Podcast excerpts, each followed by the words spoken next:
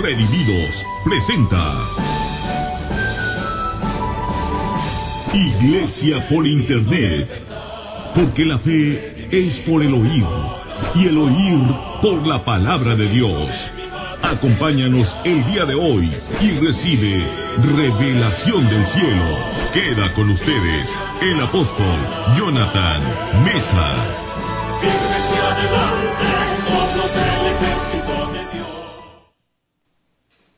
¿Qué tal amigas y amigos, hermanas y hermanos? Les saluda una vez más su servidor, el apóstol Jonathan Mesa Delgado, transmitiendo en vivo desde la Ciudad de México. Sean todos bienvenidos a Iglesia por Internet.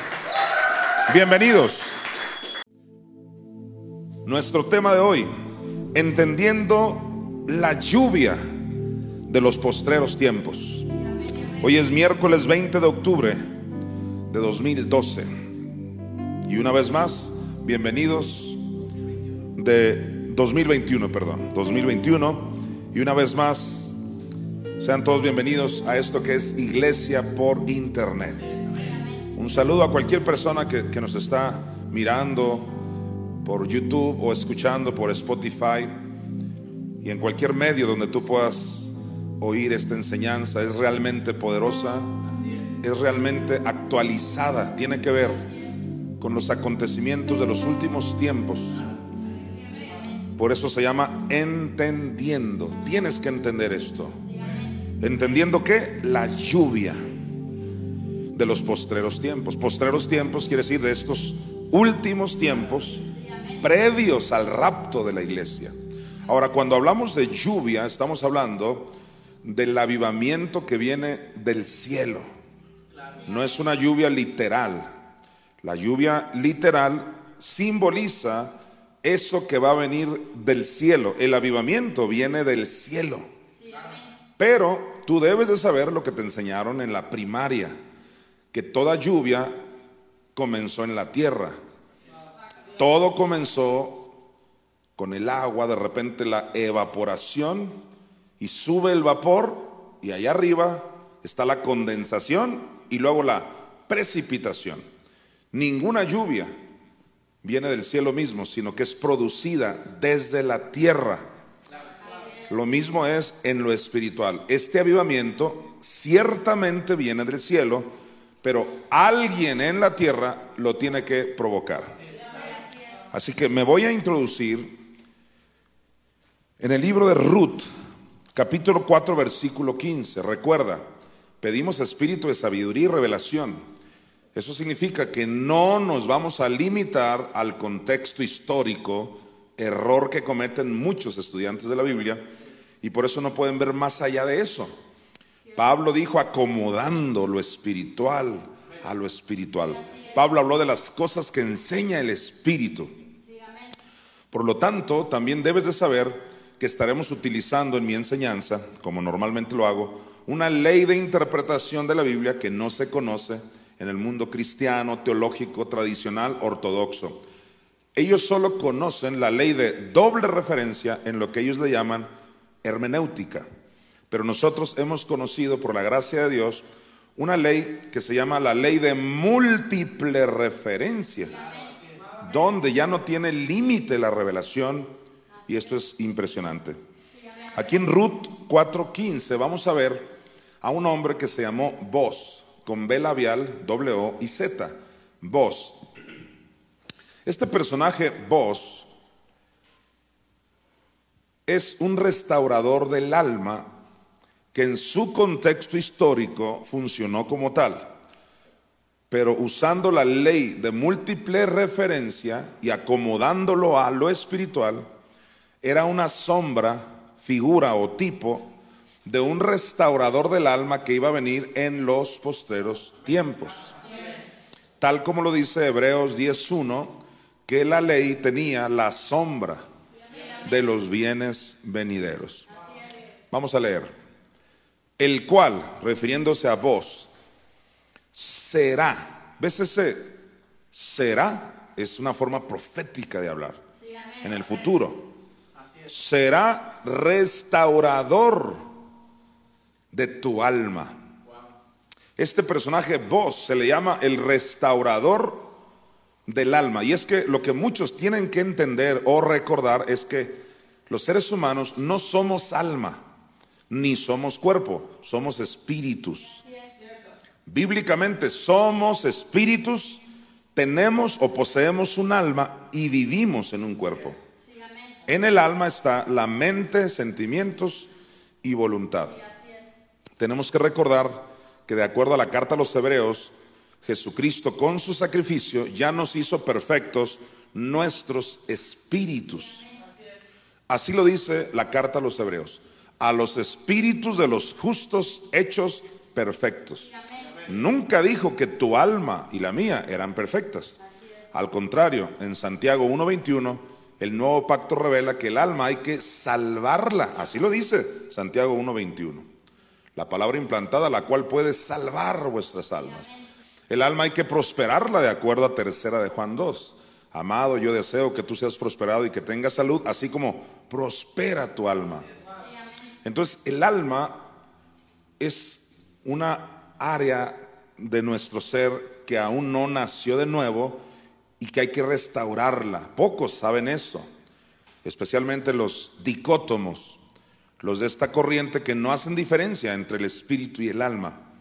Nosotros, tu servidor Jonathan Mesa y la iglesia que presido, somos tricótomos, es decir, nosotros sí creemos que hay una diferencia entre el alma y el espíritu, tal como Pablo lo dijo en primera a los tesalonicenses 5:23 y la autora de los Hebreos en Hebreos 4:12. Se hace claramente la distinción entre espíritu, alma y cuerpo. Entendiendo esto, aquí este personaje vos es una sombra de un ministerio de los últimos tiempos que iba a tratar con el alma. En otras palabras, yo no tengo ningún negocio tratando con el espíritu de nadie porque cuando una persona recibe a Cristo, pues ya se salvó su espíritu.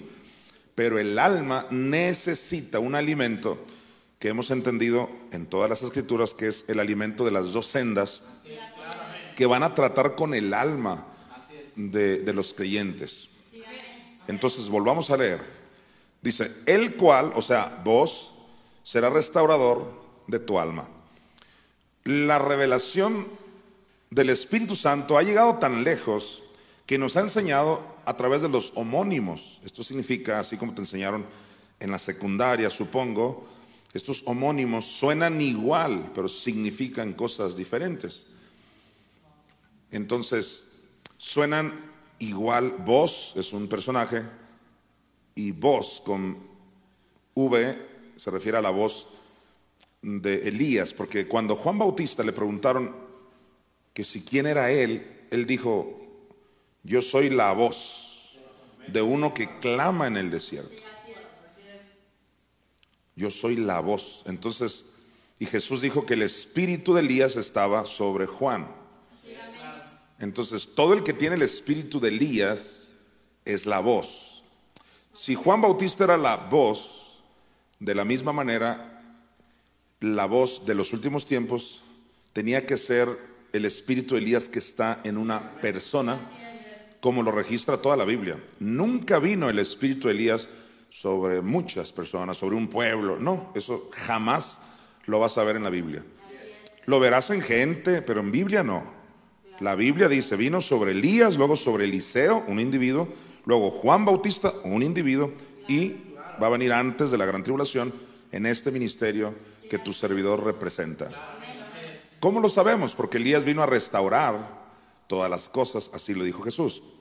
Entonces, date cuenta, vos, el, nombre propio de una persona, iba a restaurar el alma, y la voz, o sea, el Elías de los últimos tiempos, viene a restaurar también todas las cosas, incluyendo el alma. Vos y vos. Este vos es un personaje que apunta a esta otra voz. Qué interesante que el Espíritu, a través de los homónimos, también nos enseña estas cosas. Vamos a recordar en Mateo 17, 11 cómo el propio Jesús no nos dejó duda de cuál era el ministerio de Elías. Jesús te lo va a decir, mira. Dice Mateo 17, 11, respondiendo Jesús les dijo, a la verdad, Elías viene primero. Número uno dice, a la verdad. Ahora, Cuando Moisés trajo eh, varias reformas a los israelitas, abrió el mar rojo, levantó la serpiente, Pablo cita a Moisés como si él fuera la verdad de su tiempo. Y Pablo se atreve a decir que así como Janes y Jambres resistieron a Moisés, así estos de hoy resisten a la verdad. Eso lo dijo Pablo. Ahí claramente Pablo nos aseguró que la verdad no solo era el evento de que Cristo sufrió el infierno y resucitó por la mamá Espíritu Santo. Ahí Pablo nos dejó ver que Cristo no solo él era la verdad, sino que Moisés en su tiempo fue la verdad. Entonces, Moisés en Hechos 3 dijo claramente que Dios iba a levantar a un profeta como él. Ese profeta tenía que ser la verdad en ese sentido. ¿Por qué? Porque trae la revelación de la verdad, o sea, de que el Cristo se hizo serpiente, bajó a los infiernos, sufrió, resucitó al tercer día. Entonces Jesús está profetizando que Elías iba a venir a un individuo, el cual es el Moisés de los últimos tiempos.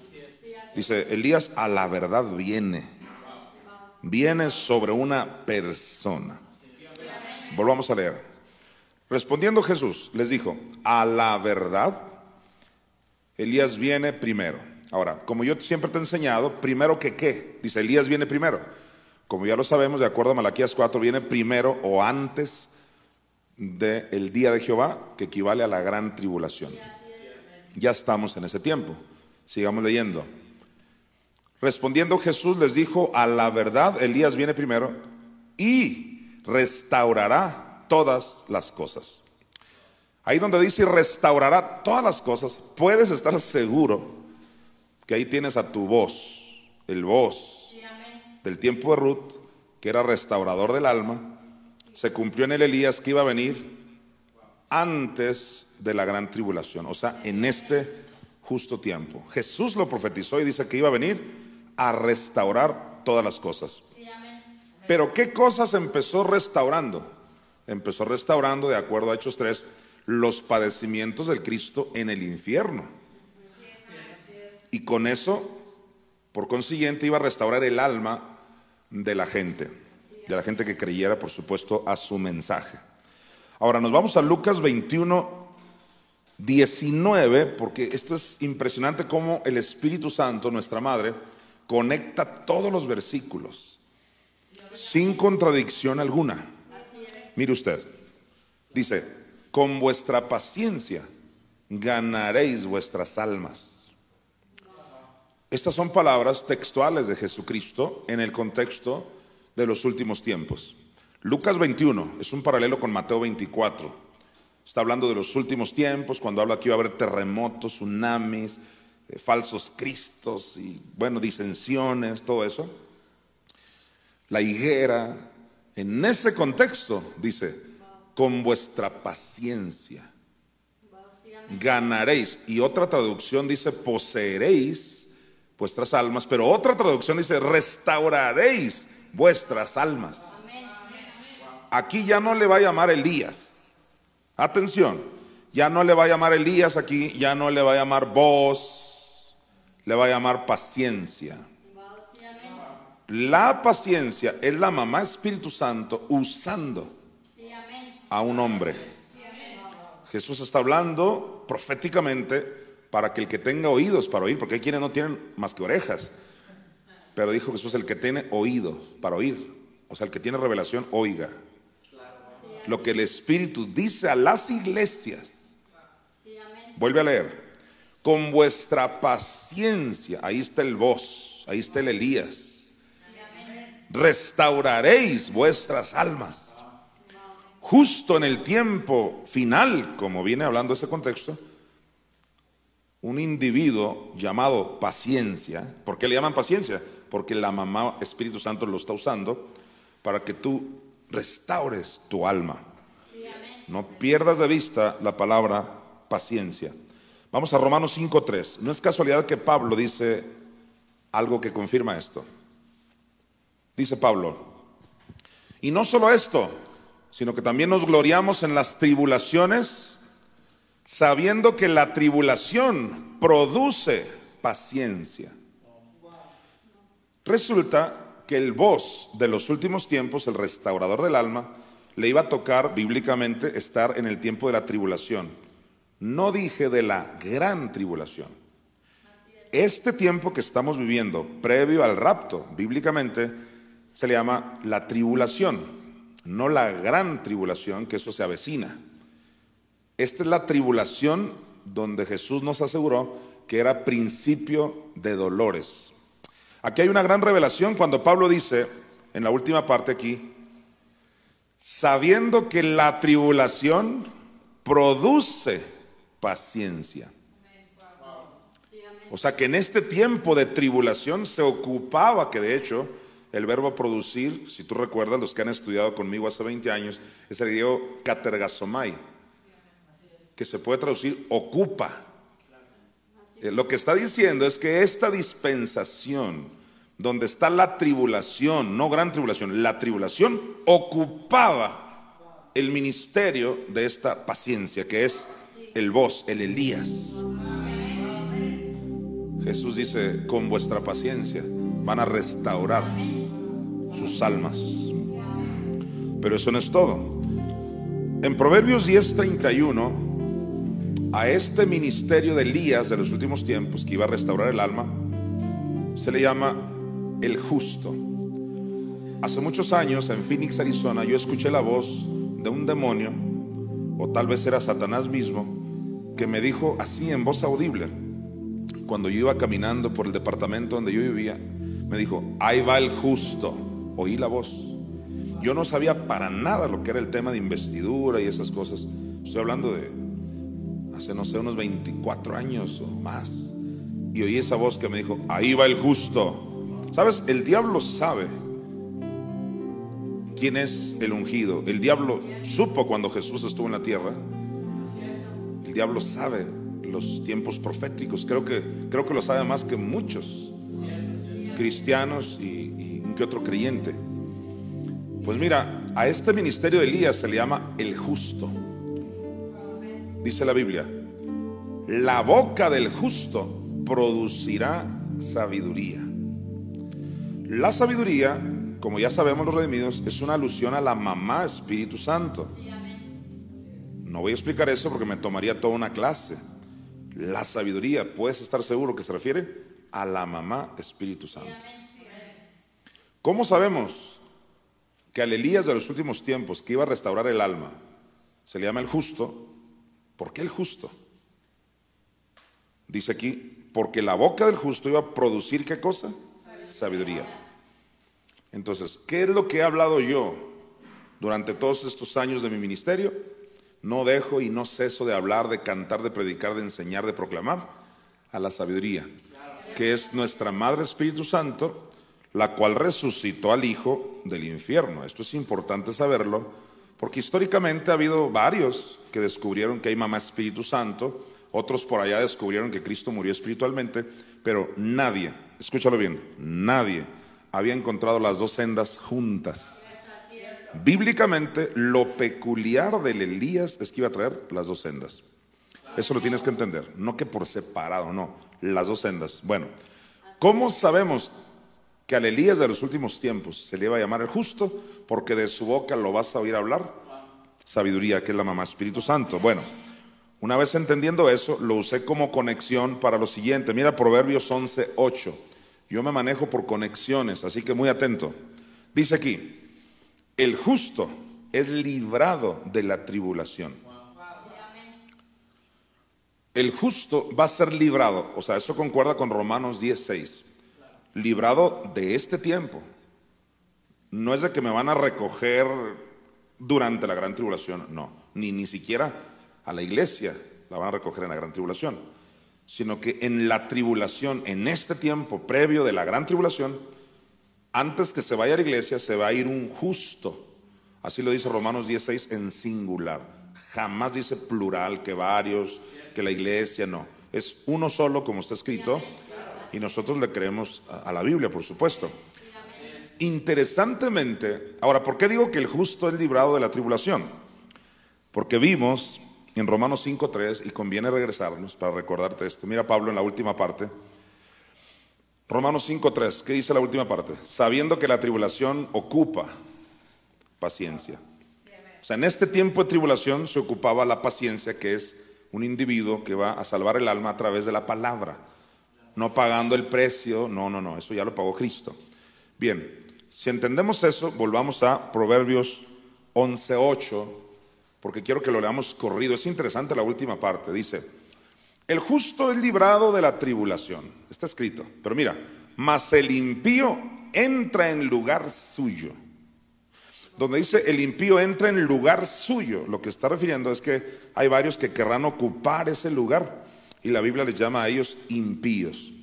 Impío es el que quiere tomar el lugar, pues del justo, que bíblicamente va a ir. Cualquier buen lector sabe que habla de una sola persona.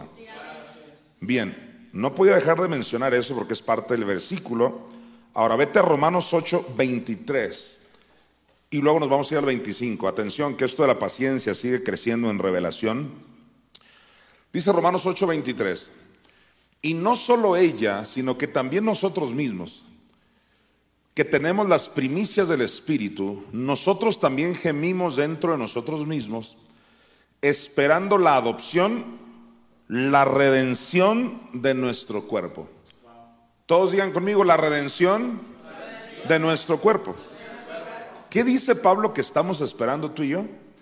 La redención de nuestro cuerpo. Y Pablo estaba hablando bajo la inspiración del Espíritu Santo. Nunca vas a poder llamarle a Pablo un hereje. No vas a poder decirle, Pablo, ¿cómo te atreves a decir que apenas estamos esperando la redención cuando Cristo ya nos redimió?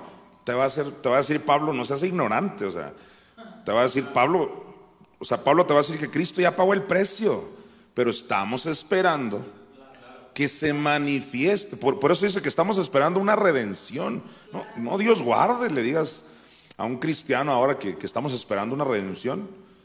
Te van a decir, no, yo no le espero, ya me redimió el Señor. Pero lo que ellos no saben o no quieren entender, porque está bien clarito ahí, es que ya nos redimieron nuestro espíritu, pero el alma y el cuerpo todavía necesita la manifestación de esa redención. Por eso Pablo lo dice categóricamente. Esa es la ventaja de ser redimido, que le creemos a la Biblia tal cual, o sea, sin forzarla. Ahí dice, esperando. ¿Y qué esperan ustedes? Pues la redención del cuerpo. Ahora, para que se redima el cuerpo, o sea, que se glorifique, antes tenía que haber la restauración del alma, porque esto va en orden. Primero es el espíritu, el cual Cristo ya lo, lo hizo perfecto. Luego sigue el alma, que es el tiempo en que yo estoy ministrando, y luego sigue el cuerpo, que le toca al sucesor ministrar esta palabra. No, que él va a ir a la cruz y esas cosas que, que el diablo te quiere hacer creer. No, no. Tanto el sucesor como tu servidor es con la palabra de las dos sendas se va a manifestar la redención del cuerpo de un remanente. ¿Qué tiene que ver la paciencia como una persona, como el voz de este tiempo, el Elías de este tiempo? para restaurar el cuerpo y el alma. Fíjate ahora el versículo 25. Mira el 25. Pablo no ha cambiado de tema y dice, pero si esperamos lo que no vemos, con paciencia lo aguardamos. Quien no tiene revelación dice, sí, hay que ser muy pacientes porque se desespera uno. Pero cuando tienes revelación, sabes que Pablo está hablando por el Espíritu Santo. La Biblia dice que los hombres de Dios hablaron siendo inspirados por la que escribió la Biblia, que es nuestra Madre Espíritu Santo, entonces Pablo nos está asegurando que si has de esperar la redención del alma y el cuerpo, tiene que ser con paciencia, con el voz de este tiempo, con Elías. Él vino a restaurar todas las cosas, no dijo que Pancho ni nada, dijo que Elías. Bien, entendiendo eso, nos vamos a Romanos 15, 4, para demostrarte que la paciencia enseña, o sea, es un maestro. Dice, porque las cosas que se escribieron antes para nuestra enseñanza se escribieron a fin de que, mira, a fin de que por la paciencia y la consolación de las escrituras tengamos esperanza. Por la paciencia tienes esperanza. ¿Y qué es la esperanza en toda la Biblia? El cuerpo glorificado. Como ya alguna vez el apóstol Paul Guillén nos enseñó sobre ese asunto, así que búsquelo en esta página de Redimidos Internacional, el tema de la paciencia con el apóstol Paul, y te vas a dar cuenta, perdón, el tema de la esperanza, y te vas a dar cuenta que la esperanza es el cuerpo glorificado, que se avecina. Ahora, en esta cita de Romanos 15, 4, vemos que la paciencia de hoy enseña las escrituras. Tu servidor lo que enseña es la revelación de las escrituras. Y es que lo que muchos no saben es que escrituras, en ese contexto se refiere al Antiguo Testamento. En otros contextos también se refiere al Nuevo. Como cuando dijo Pedro, el apóstol, dice que los indoctos tuercen eh, las escrituras, refiriéndose también al Nuevo Testamento. Pero aquí se refiere al Antiguo. Por ejemplo, cuando Jesús dijo en Juan 5:39, escudriñar las escrituras, ahí todavía no se escribía nada del nuevo pacto. Y le llamó escrituras al Antiguo Testamento. ¿Qué iba a enseñar la paciencia? Quedamos que la paciencia es un personaje, es vos, es Elías. Porque en vuestra paciencia restauraréis vuestras almas. ¿Qué es lo que enseña la paciencia? Las escrituras. Y las escrituras hablan, de acuerdo a Hechos 13, a muchos pasajes, hablan de los padecimientos del Cristo en el infierno y de la mamá Espíritu Santo. O sea, las escrituras hablan de las dos sendas. ¿Qué te iba a enseñar la paciencia? Volvamos a leer. Porque las cosas que se escribieron antes para nuestra enseñanza se escribieron. Mira, a fin de que por la paciencia y la consolación de las escrituras tengamos esperanza. La consolación es la mamá usando a una persona para revelar las escrituras y que por eso tú tengas esperanza, o sea, cuerpo glorificado.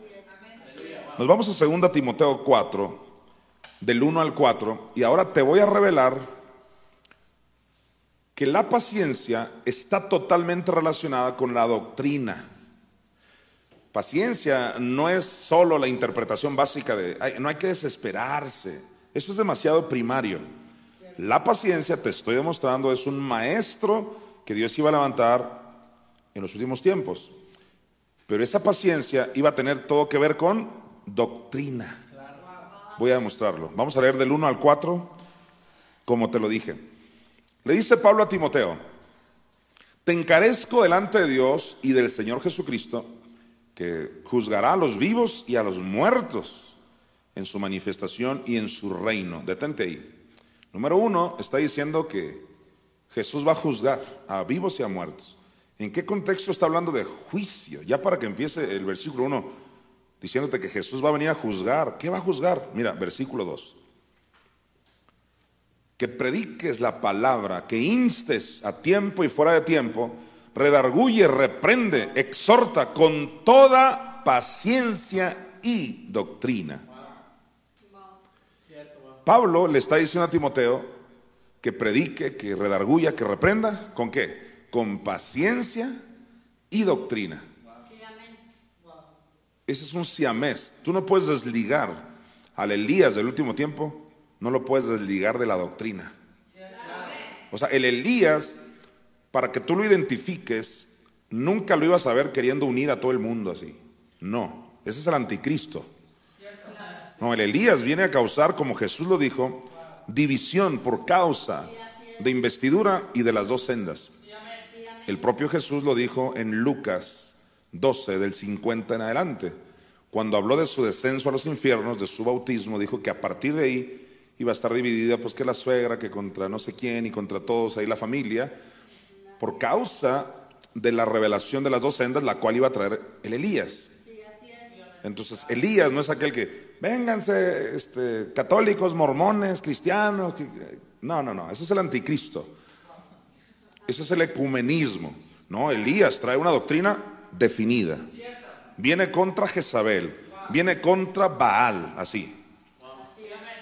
Entonces, paciencia y doctrina van juntas. ¿Quién la paciencia? El vos, el Elías. Vuelve a leer. Y nos vamos a ir hasta el 4.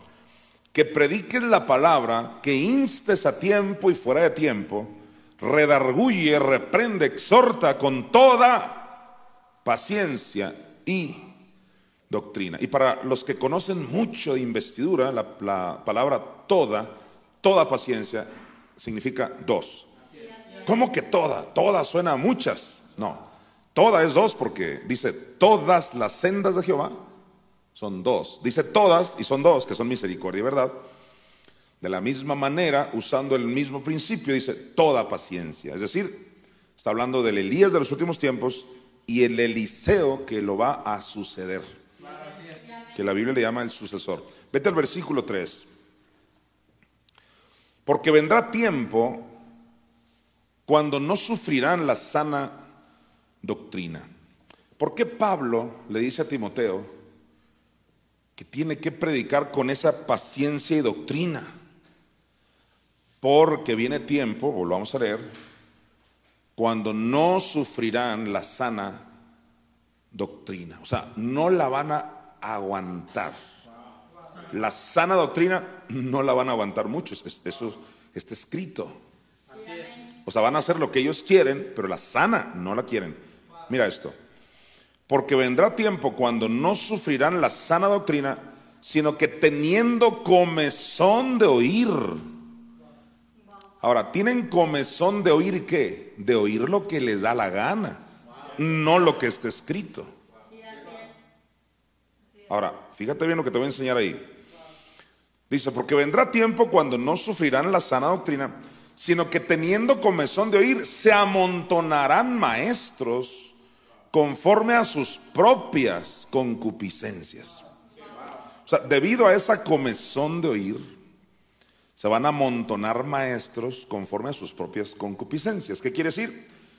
Conforme a lo que la carne les dicta, no el espíritu.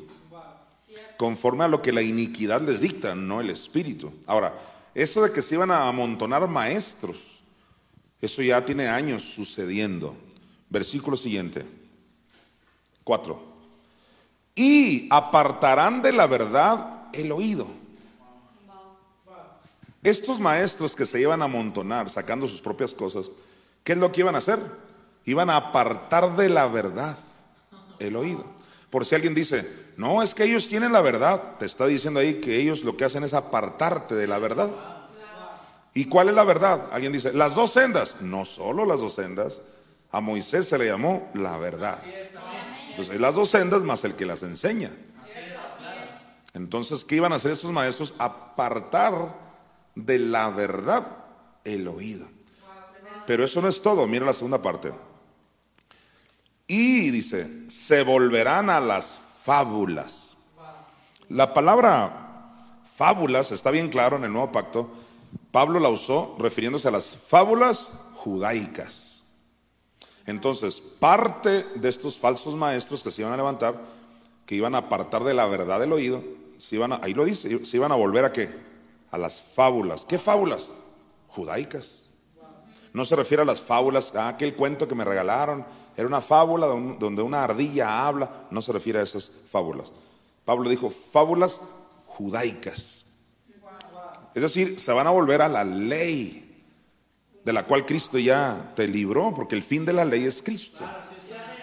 O sea, ese sistema ya no está vigente, ya está caducado y el diablo quiere resucitar ese sistema para tener atada a la gente en fiestas, en ceremoniales que, que Dios ya superó en Cristo Jesús a través de la gracia. Dice Colosenses 2, todo lo cual es, sombra de lo que iba a venir. No que hoy haga las fiestas para que sean sombras en el futuro. Claro que no, eso es absurdo total. Pablo viene hablando de que esas cosas, esas fiestas del antiguo, ya eran sombras de lo que iba a venir y lo que iba a venir es Cristo. Así que nada de que hagamos las fiestas hoy porque son sombras del olvídalo. Esas fiestas ya las hicieron y ya se cumplió en Cristo. Los tabernáculos y todo, todo ese asunto, ya se cumplió eso en Cristo Jesús. Por lo tanto, muchos de los que quieren apartar a la gente de la verdad van a usar eh, fábulas judaicas o cualquier otro tipo de cosas por tal de que no estés en la verdad. ¿Por qué? porque son maestros que se levantaron en base a sus concupiscencias, no en base al Espíritu. Si fuera en base al Espíritu, entendieran lo, que estoy hablando. Muy bien. Vamos ahora a Primera de Pedro 3, del 18 al 21.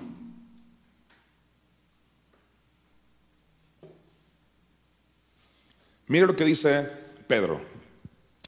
Porque también Cristo padeció una sola vez por los pecados, el justo por los injustos, para llevarnos a Dios, siendo a la verdad muerto en la carne, pero vivificado en espíritu. Nos vamos a detener en la parte final. Jesús fue qué? Muerto en la carne. ¿Qué es eso? Muerte física. Luego dice, pero vivificado en espíritu. ¿Qué es eso? Su muerte espiritual. Alguien dijo por ahí, ahí donde dice vivificado en espíritu, significa que él nunca murió espiritualmente, pero no. Hemos descubierto en la Biblia que es todo lo contrario. No dice vivo en espíritu, dice vivificado en espíritu.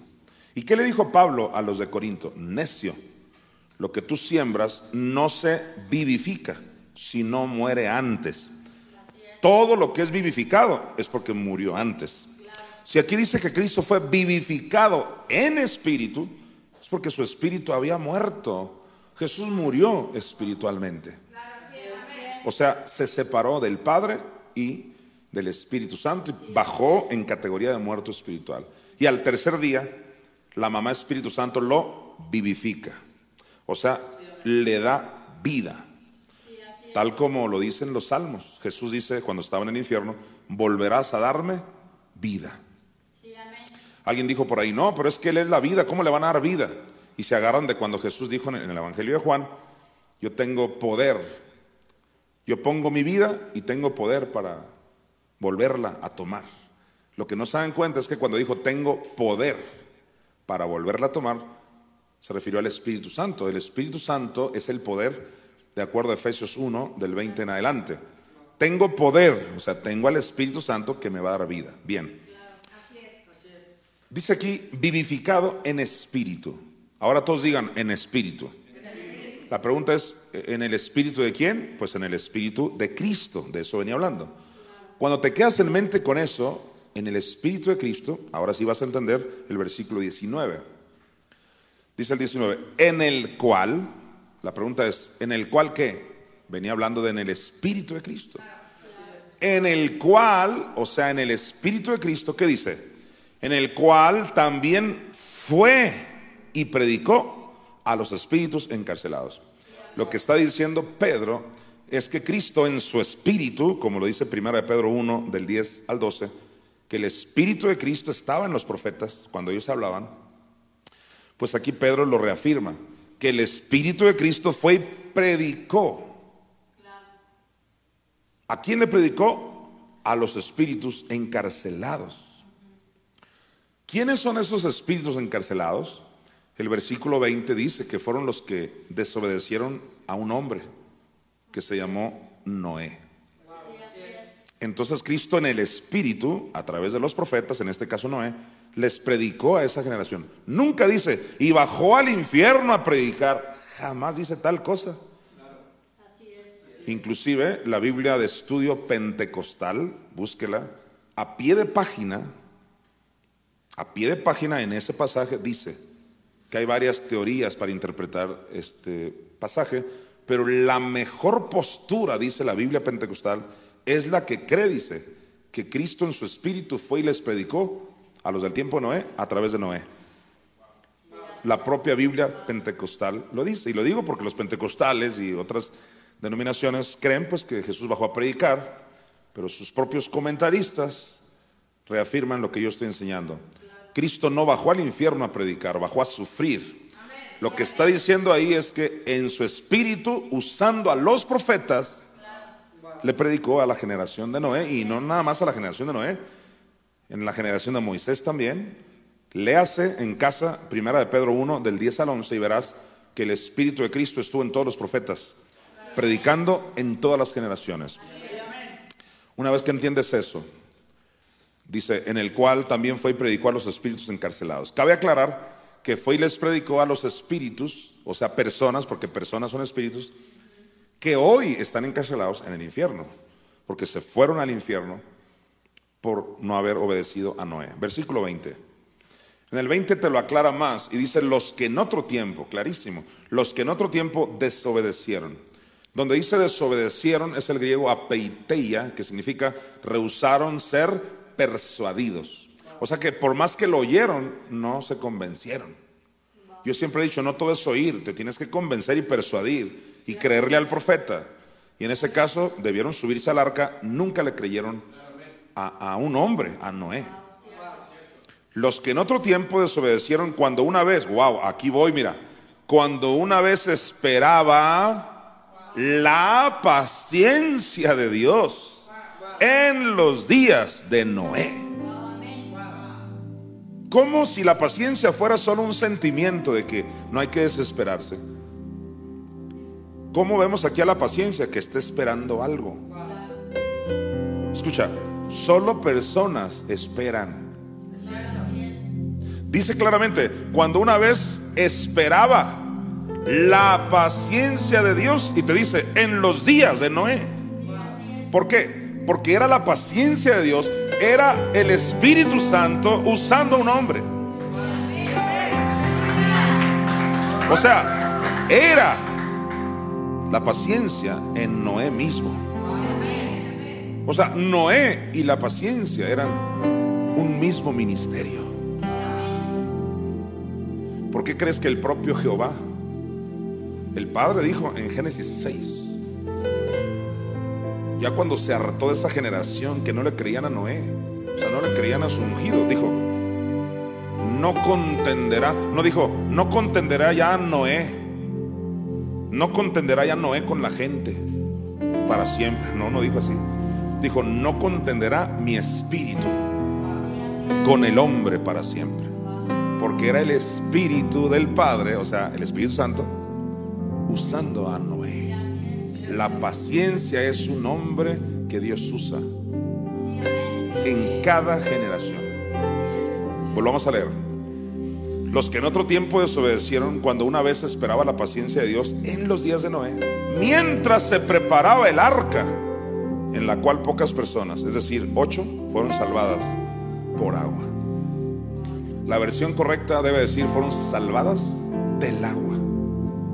No es por agua, pero es del agua.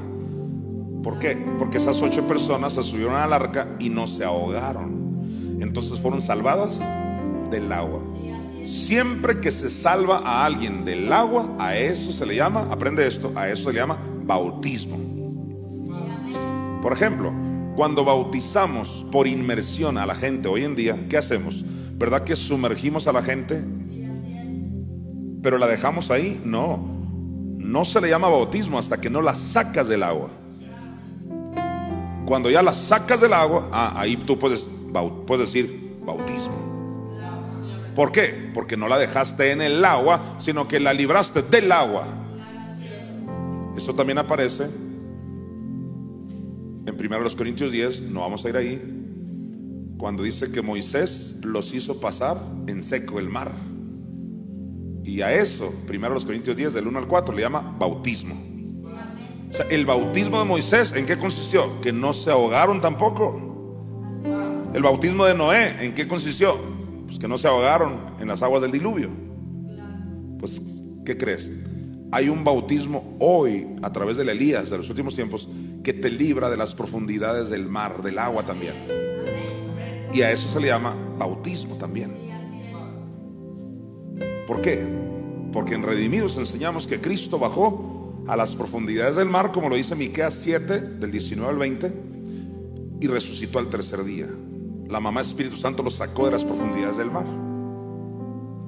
Por eso Jesús le dice a Nicodemo en Juan capítulo 3, nadie puede nacer de nuevo, a no ser que nazca del agua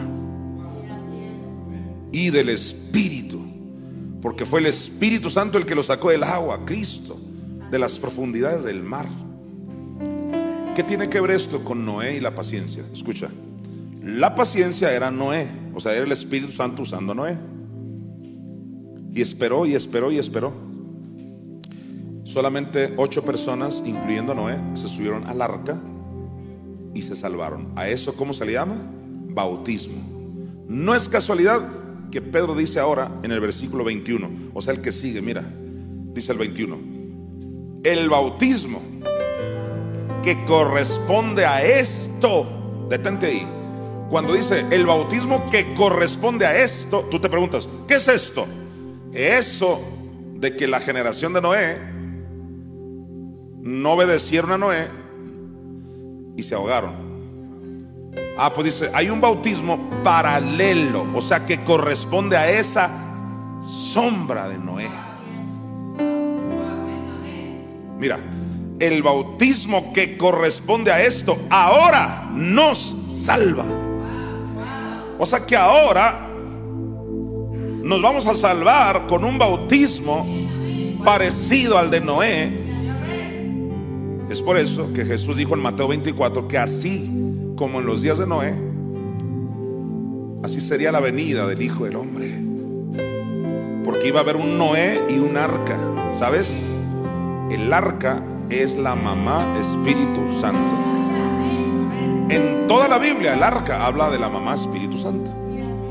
Cuando los filisteos agarraron el arca, ¿qué venía en el arca? La presencia de Dios, el Espíritu Santo hasta que le salieron un montón de tumores a los filisteos, dijeron, ¿qué hacemos con esta arca? Porque todo el que trata indecorosamente el arca, o sea, la mamá, le salen tumores y otra clase de maldiciones. Por eso Jesús dijo, toda blasfemia va a ser perdonada, pero la blasfemia contra el Espíritu Santo, esa no va a ser perdonada ni en este siglo, dijo, ni en el venidero. En otras palabras, Jesús lo que dijo en ese contexto es, ustedes pueden hablar lo que quieran del Hijo del Hombre, o sea, de la humanidad de Cristo, pero del Espíritu, o sea, la investidura que él traía, dice, eso no le será perdonado. Hay un bautismo entonces paralelo al de Noé, el cual te salva. Y por si alguien sigue insistiendo, no, pero ahí se refiere al bautismo en agua, porque el bautismo en agua salva. Número uno, si el bautismo en agua salvara, iba a ser una contradicción con Efesios 2.9 que dice que no somos salvos por obras. Y número dos, aquí el pasaje está diciendo lo siguiente, mira, el bautismo que corresponde a esto ahora nos salva y te aclara, dice, no quitando las inmundicias de la carne, sino como la aspiración de una buena conciencia hacia Dios, y hasta te dice, por la resurrección de Jesucristo. O sea, te libraron del agua, no quitando no es de que te echaron al agua y te echaron jabón, no, no quitando las inmundicias de la carne, dice, sino por la resurrección de Jesucristo. Cuando Cristo resucitó, ¿de dónde lo sacaron? Del Hades, del infierno, de las profundidades del mar. Ese bautismo es el que te salva. La pregunta es, ¿quién era la paciencia en ese tiempo de que no se salvaron la mayoría, más que ocho? La paciencia era el Espíritu Santo a través de un hombre que era Noé. No es casualidad que Juan, el que escribió Apocalipsis, dice lo siguiente en Apocalipsis 3.10, porque gente me ha preguntado, ¿y de qué me sirve tener madre Espíritu Santo? Aquí te va, ¿por qué? Mira, dice, por cuanto has guardado la palabra de Dios, así dice, no dice la palabra de Dios en general, no. Dice, una palabra específica de alguien. Mira, por cuanto has guardado la palabra de mi paciencia. Cuando dice la palabra de mi paciencia es la palabra que trae el ministerio de alguien, en este caso de Elías. Es como cuando Pablo dice, si retenéis la palabra que os he enseñado, soy salvo, dice. Si no, creísteis en vano. Tú le preguntas a Pablo, ¿cuál palabra tengo que retener? Y dice Pablo, la que yo te enseñé. Esa te salva. Si no, dice Pablo, creíste en vano. Wow. Pablo no metió las manos al fuego por nadie. Él dijo, ¿crees lo que yo te enseño? Te salvas. Tremendo. A ver, a ver, dile a Pablo, que no, que no nos salva Cristo. Pablo te va a decir, necesitas que te amanezca a ti. Porque Pablo sabía que él era un instrumento, al igual que Noé, al igual que cualquier otro ministerio, usado por la paciencia, o sea, el Espíritu Santo. Es por eso que Dios promete que si guardas la palabra de esa paciencia, wow, dice, por cuanto has guardado la palabra de mi paciencia, dice, yo también te guardaré de la hora de la prueba que ha de venir sobre el mundo entero para probar a los que moran sobre la tierra. ¿Cuál es la hora de prueba que ha de venir sobre el mundo entero? la gran tribulación. La hora dice de la prueba. ¿Sabes? Esa palabra prueba hace más de 20 años yo te la enseñé. Es la misma palabra que aparece en Santiago 1.13. Que cuando alguno es probado, ¿te acuerdas? Peirazo.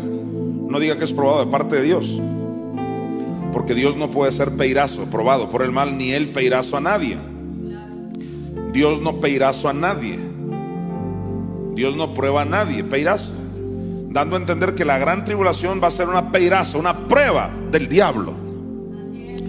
Es el diablo y sus demonios y sus ángeles caídos que tienen preparado ya un escenario para una devastación mundial.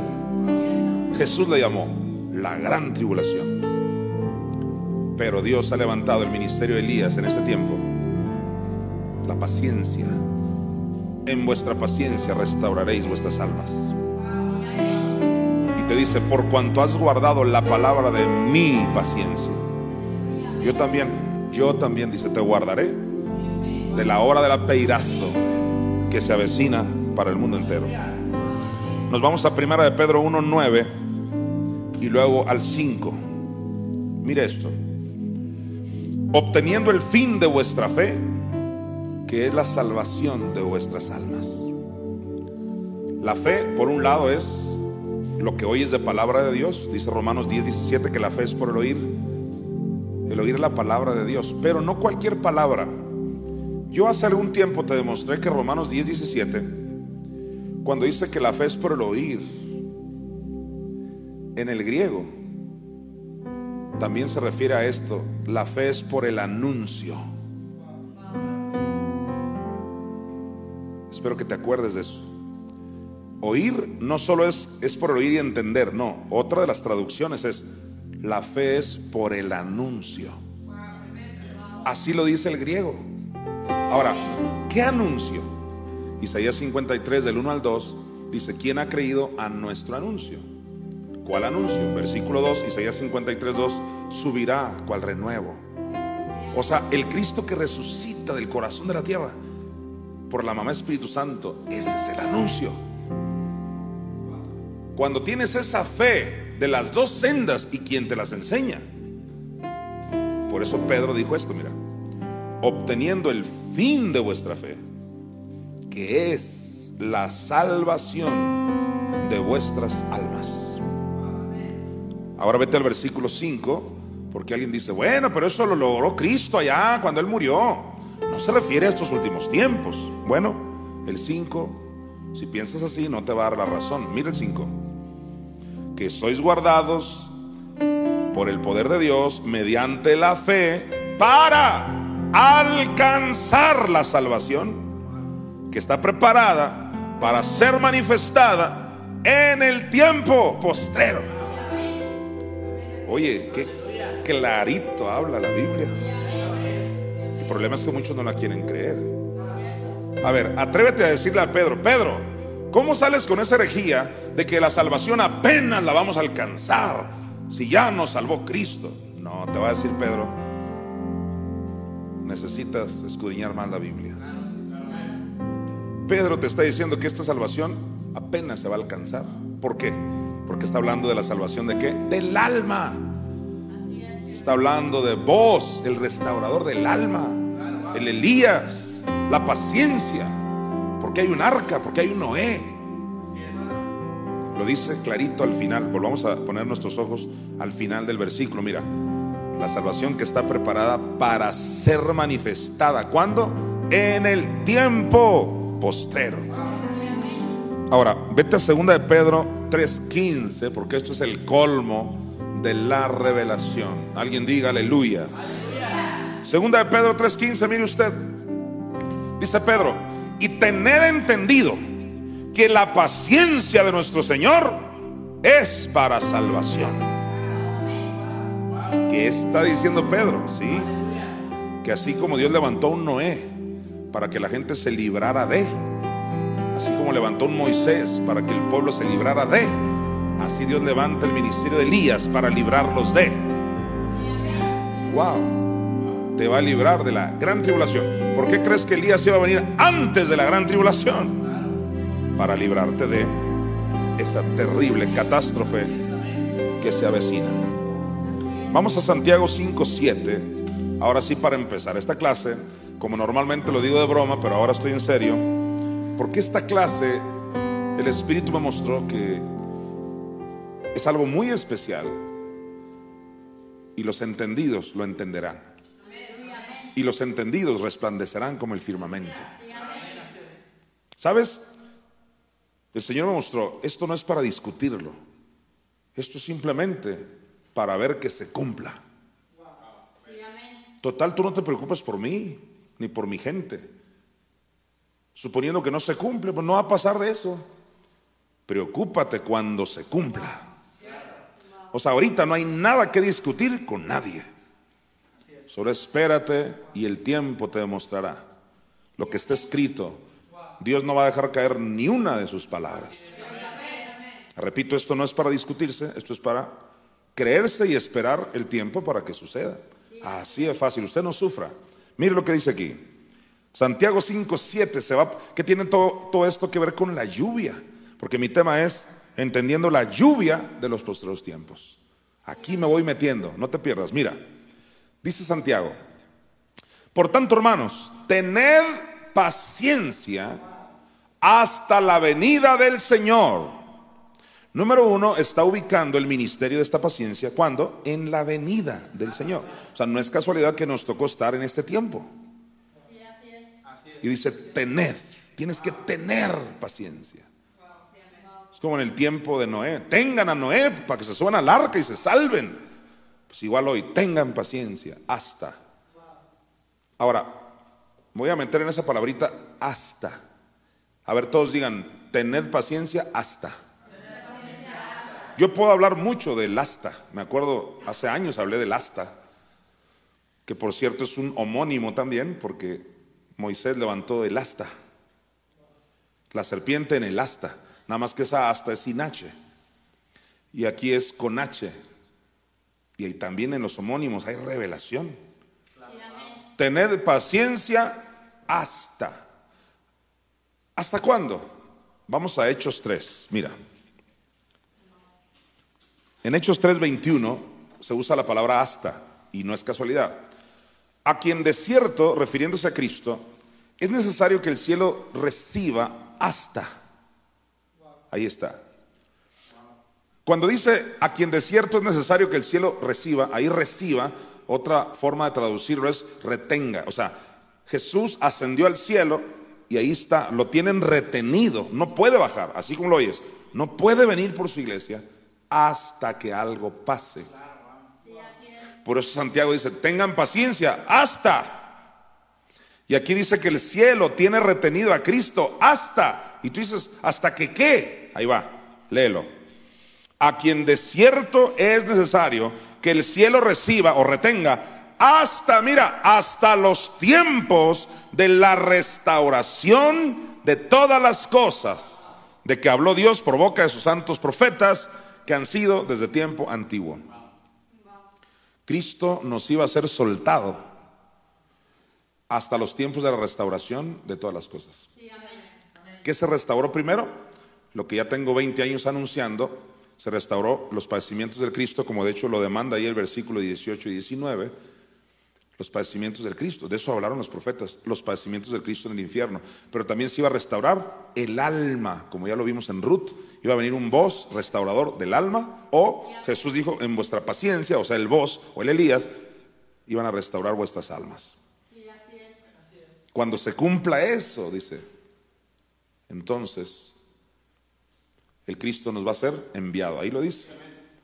A quien de cierto es necesario que el cielo reciba hasta entonces es por eso que yo creo que de un momento a otro va a suceder todo esto que hemos estado anunciando. Porque ya se dio la restauración de esto.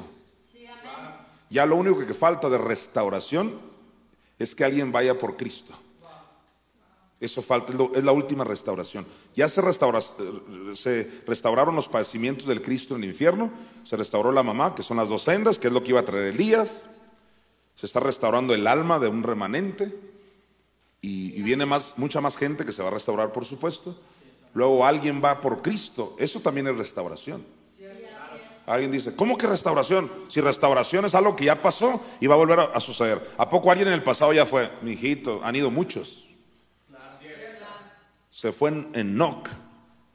Y hasta Isaías me acaban de informar que hay un apócrifo donde Isaías, no, es de que tuvo una visión en Isaías 6, cuando estuvo en el cielo y que sus faldas llenaban el templo y que los serafines, ese apócrifo dice que fue arrebatado Isaías. ¿Y por qué dudarlo? Si muchos fueron arrebatados, Ezequiel, eh, Felipe, no todos al cielo, otros de, de un país a otro, pero Enoch es la sombra de lo que tiene que ser restaurado en este tiempo. Hay una generación Enoch que va a ser arrebatada sin ver muerte, pero antes que se vaya esa generación tiene que irse un solo hombre. Déjame decirte por qué. Si te fijas, antes de Noé, ¿quién se fue? Enoch. Entonces Noé representa la salvación de todos los que se van a salvar en el arca, que es la mamá, pero antes de, Noé se fue un Enoch, solito. Lo mismo en Apocalipsis. Antes de que tú encuentres el tema del rapto, se va en, en Apocalipsis 4.1. Le dicen a un solo hombre, que es Juan, sube acá. En ambos casos es un varón, clarísimo. Sube acá. Y después del sube acá, después viene el rapto. Entonces, este es un principio en toda la Biblia. Bien. Volvamos a Santiago 5, 7, ya que viste la palabrita hasta. Mira. Por tanto, hermanos, tened paciencia. ¿Hasta cuándo? Hasta la venida del Señor. Ahora, cuando dice la venida, tú tienes que recordar que la venida es en dos fases. Porque para muchos la venida es la parousia, ya cuando viene con la iglesia. No, no, no, no. Nosotros creemos en la venida en dos fases, como se lo dijo Pablo a los de Tesalónica habló de la venida del Señor y luego dice, y nuestro encuentro con Él, es decir, el rapto es la primera faceta de su venida. El rapto es el arpaso, la parosia es cuando ya viene con la iglesia. Antes que venga con la iglesia, viene el arpaso, o sea, el arrebatamiento de la iglesia. Por tanto, hermanos, tened paciencia. Ahí está el ministerio de Noé de los últimos tiempos. Tener paciencia hasta la venida del Señor. Y mira, mirad cómo el labrador, ¿sabes? Uno de los nombres del Elías de ese tiempo es el labrador. Que equivale en Marcos 4, Jesús lo dijo proféticamente, un sembrador salió a sembrar. También está hablando de un ministerio. Está sembrando la buena semilla, la buena palabra. Aquí le llaman el labrador. Dice, por tanto, hermanos, tened paciencia hasta la venida del Señor. Mirad cómo el labrador espera el precioso fruto de la tierra. Ahí el precioso fruto de la tierra es la glorificación de tu cuerpo. Porque la tierra alude al cuerpo. No solo se refiere a parcelas y que mi tata cuando tenía la parcela y esperaba eh, el maíz. No, no, no. Esto aplícalo a lo espiritual. Dice, por tanto, hermanos, Tened paciencia hasta cuándo? Hasta la venida del Señor. Mirad cómo el labrador espera el precioso fruto de la tierra. Mira, aguardando con paciencia hasta que reciba la lluvia temprana y la tardía. Dice que este labrador, este ministerio, iba a aguardar ¿Con qué? Con paciencia. O sea, es mi Madre Espíritu Santo y tu servidor aguardando dos lluvias. Dice aquí, hasta que reciba la lluvia temprana y la tardía. A ver, todos profetícenlo, se avecina la lluvia temprana y la tardía. Porque habla de dos grandes lluvias, porque son las lluvias de los tiempos finales. Una lluvia es la del Elías y la otra lluvia es la del sucesor, o sea, el Eliseo de los últimos tiempos. Dos lluvias. La temprana y cuál otra? La tardía. Alguien diga gloria a Dios. Ahora, váyase por favor a Hebreos 6 del 7 al 8. Esto es demasiado importante. ¿Qué estamos entendiendo en esta clase? La lluvia de los postreros tiempos. Felicito a mis amados discípulos del programa de multiplicación por grupos de 12 que ya están involucrándose en estas clases tan profundas, pero ya tomaron 24 sesiones de la sana doctrina de redimidos. Les felicito porque ya están en su segundo miércoles, pero no solo a ellos, sino a todos los que con interés están estudiando conmigo estos maravillosos temas. Hebreos 6 del 7 al 8 va a poner a temblar al infierno. Atención aquí. Porque la tierra, ahora, la tierra se refiere a personas. Jesús cuando habló de cuatro terrenos se refirió a personas. En Marcos 4 dice, cierto terreno dice, es el que oye la palabra, pero esto y pero lo otro. Este otro terreno dice, es el que oye. Siempre terrenos son los que oyen, son personas. Pues aquí cuando dice la tierra son los que me están oyendo. La pregunta es cómo oyen y cómo reciben esta lluvia. Dice, porque la tierra que bebe la lluvia, que muchas veces cae sobre ella. Ahora, ¿por qué dice muchas veces? Porque cada vez que Elías habla, está lloviendo sobre tu vida hasta que se manifieste la lluvia temprana y luego la tardía. O sea, ya empezó a llover. Y dice, porque la tierra que bebe la lluvia que muchas veces cae sobre ella y produce hierba provechosa. ¿A quiénes produce hierba provechosa? A aquellos por los cuales es labrada. Recibe bendición de Dios. Hasta ese punto, los que oyen la palabra y cae la lluvia de Elías sobre ustedes, pues reciben bendición de Dios. Pero dice el 8, mire el 8. Pero la que, cuando dice la que, se refiere a la tierra, personas. Mira, la que produce espinos. Espinos son personas también. Jesús dijo, los que son de terreno, espinoso. ¿Sabes qué es espinos? Es maldición. La tierra empezó a dar espinos cuando Adán y Eva se rebelaron contra Dios. Espinos, maldición. Dice aquí, la que produce espinos y abrojos es reprobada. ¿Es qué? ¿Y qué dijo Pablo? Que hay quienes son reprobos en cuanto a la fe. Reprobos. Pero la que produce espinos y abrojos es reprobada está próxima a ser maldecida y su fin es el ser quemada. ¿Cómo te explicas que en Hebreos 6.8 está hablando de maldición y que su fin es el ser quemada? ¿Que no debería el lenguaje del nuevo pacto solo hablar de gracia, de amor y que no sé qué? Pues no. En Redimidos sabemos leer y la autora de los Hebreos dice que cuando un terreno no está recibiendo la lluvia de la paciencia, está produciendo espinos y es reprobada, lo siento, ahí lo dice, y que está próxima a, próxima a qué? A ser quemada. Vas a necesitar un teólogo chafa para que te haga creer que ahí no se refiere al infierno.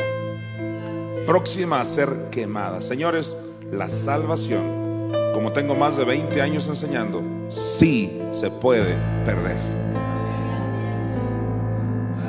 Una vez que entendemos eso, ahora nos vamos a Zacarías 10, del 1 al 2, que interesantemente lo traté, me parece que fue la otra semana. El otro miércoles hablé de esto por inspiración del Espíritu Santo. Y mira ahora, va a amarrar con esto que estoy hablando. Mira lo que dice. Dice el profeta, pedid a Jehová lluvia en la estación tardía. Esto significa que aunque esté escrito algo, tú lo tienes que pedir. Jesús dijo, pedid y se os dará.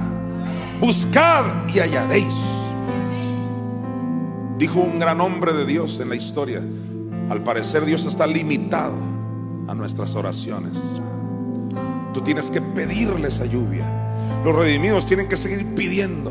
Mis amados del ministerio de intercesión, sigan pidiendo, sigan clamando por la lluvia tardía. El ministerio de guerra espiritual, sigan enfrentando a los demonios. Quiten todo estorbo en los aires. Porque esta lluvia nadie la va a detener. El profeta dijo, pedid a Jehová lluvia en la estación tardía. Dice estación tardía porque como te he venido enseñando, hay cuatro estaciones espirituales. La primavera, el verano, el otoño y el invierno. La primavera, un periodo donde todo está bien, predicadores, muchos temas. El verano, se habla de una investidura específica, cuando iba a aparecer la higuera en el verano. En Amós 8.1 se habla de un canastillo de fruta en verano. El verano es este justo tiempo del Elías. Luego viene el otoño, que de acuerdo a, la carta de Judas, dice árboles otoñales dos veces muertos. ¿Quiénes?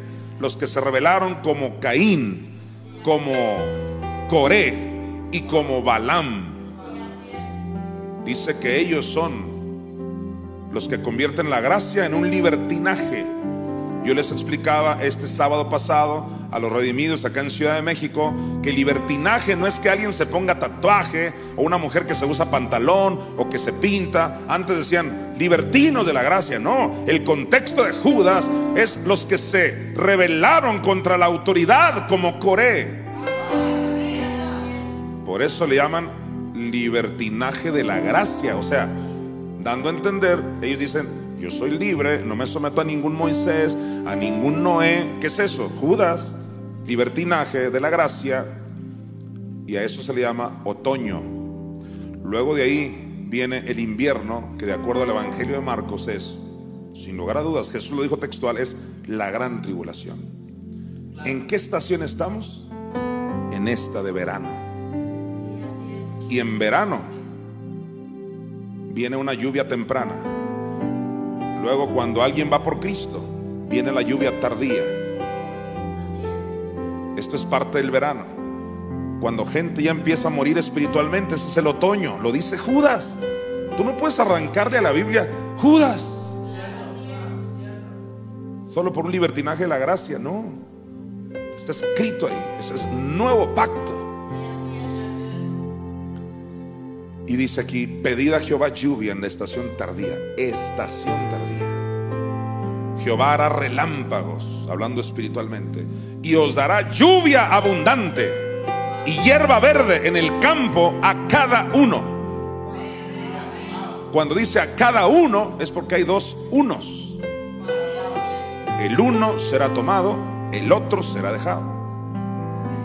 No dice los 50 serán tomados, no señor, el uno uno. Más de 300 versículos que dice que uno subirá.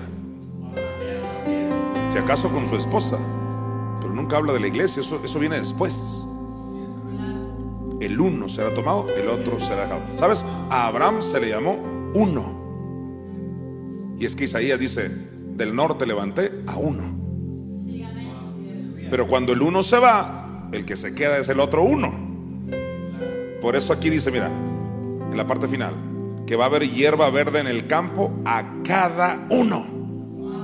A cada uno, o sea, dos lluvias, la temprana y la tardía. Se avecina lluvia abundante, avivamiento abundante en este ministerio y en el que le sigue.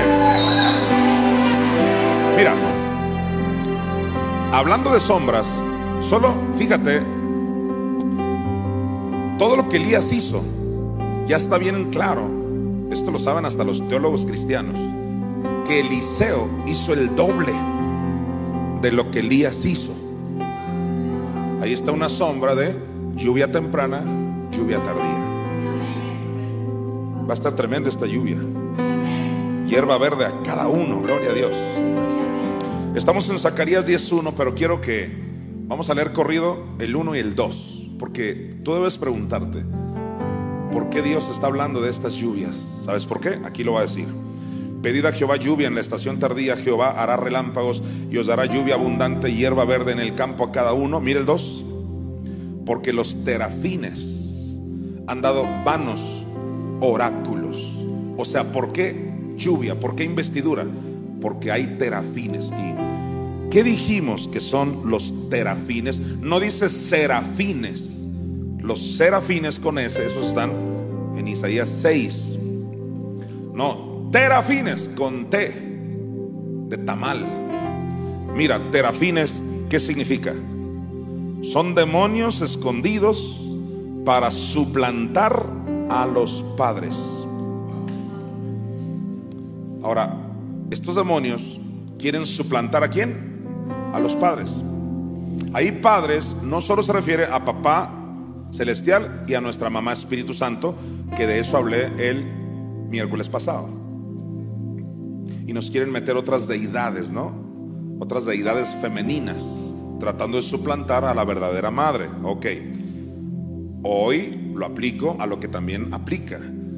Son los terafines son demonios que usan personas para suplantar a los que Dios pone como padres espirituales en la tierra. Pablo, él se declaró ser un padre espiritual. De hecho, la palabra papa viene de papá, de padre. Por eso los católicos, ellos tienen su padre, su líder, pues. Padres se refiere a liderazgo. Pues estos terafines, en esta lluvia que se avecina, usarán gente para tratar de qué? De suplantar. Suplantar a los padres. Y eso ya sucedió, no creas que está apenas sucediendo, ya sucedió. O sea, ya hay muchos lugares donde dicen que Hechos 3 se cumplió en ellos. Porque Moisés dijo, Dios les levantará un profeta como yo. Le preguntas a un árabe y te va a decir, sí, pues es, Mahoma. Le preguntas a los de la luz del mundo dicen, no, pues es nuestro líder. Hechos 3 es nuestro líder. O sea, lo digo con, o sea, categóricamente así lo creen. Eh, los católicos también. Entonces, cada quien, que haya muchos grupos que creen tener esa revelación es porque hay algo en esa revelación. Es decir, es cierto que iba a venir un líder, pues. La pregunta es, ¿quién es realmente? Si somos honestos con la Biblia, ese Moisés o postrer Moisés que iba a venir, tenía que restaurar los padecimientos del Cristo, ¿dónde? En el infierno. A la mamá Espíritu Santo como la segunda senda cuando tú ves que estos grupos no predican eso, puedes estar seguro que no se refiere a ellos. Por más que estén haciendo una buena labor, digna de admirarse, lo que usted quiera, pero como sucedió con William Branham, William Branham dijo, yo soy el Elías. ¿Y por qué él se decía ser el Elías y sus seguidores? Porque William Branham tenía, operaba mucho en palabra de conocimiento, muchos milagros pues a eso se le llama desconocer las escrituras. Quien conoce la Biblia sabe que el Elías iba a venir a restaurar las dos sendas.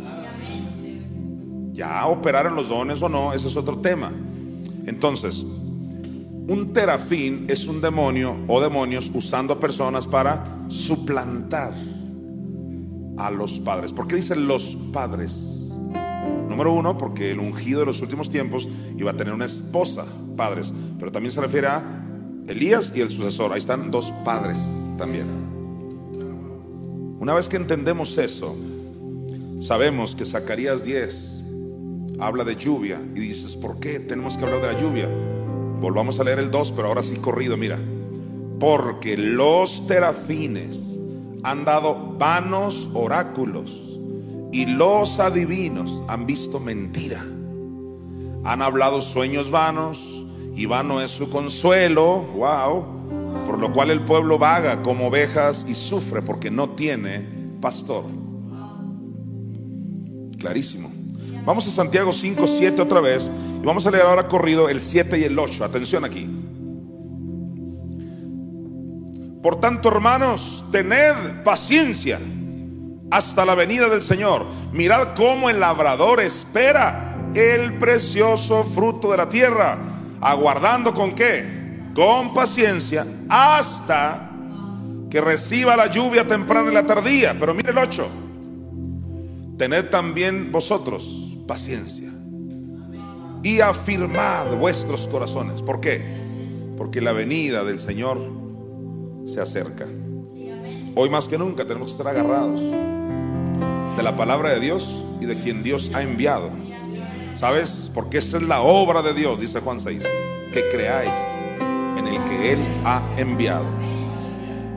Versículos del 17 al 18, atención ahí. Santiago 5 del 17 al 18. Dice así, Elías, eh, detente ahí. En Santiago 5, 7 y 8 viene hablando de que hay un labrador y que va a haber lluvia qué? Temprana y tardía. Y que hay que esperar con qué? Con paciencia. Y de repente empieza a hablar de que hay que usar como ejemplo a los profetas, dice. Y uno de esos profetas que menciona es Elías. O sea, en el mismo contexto de la lluvia temprana y tardía.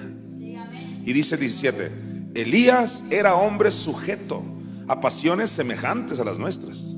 Y oró fervientemente para que no lloviese y no llovió sobre la tierra por tres años y seis meses. Mira el 18. Y otra vez oró y el cielo dio lluvia y la tierra produjo su fruto. Date cuenta, la oración de Elías trajo la lluvia. ¿Qué nos está diciendo ese versículo? Si Malaquías 4 dice que el Elías iba a venir antes de la gran tribulación, entonces la oración de Elías, la oración de todos los que están clamando con Elías, hará que esta lluvia, avivamiento, se agilice.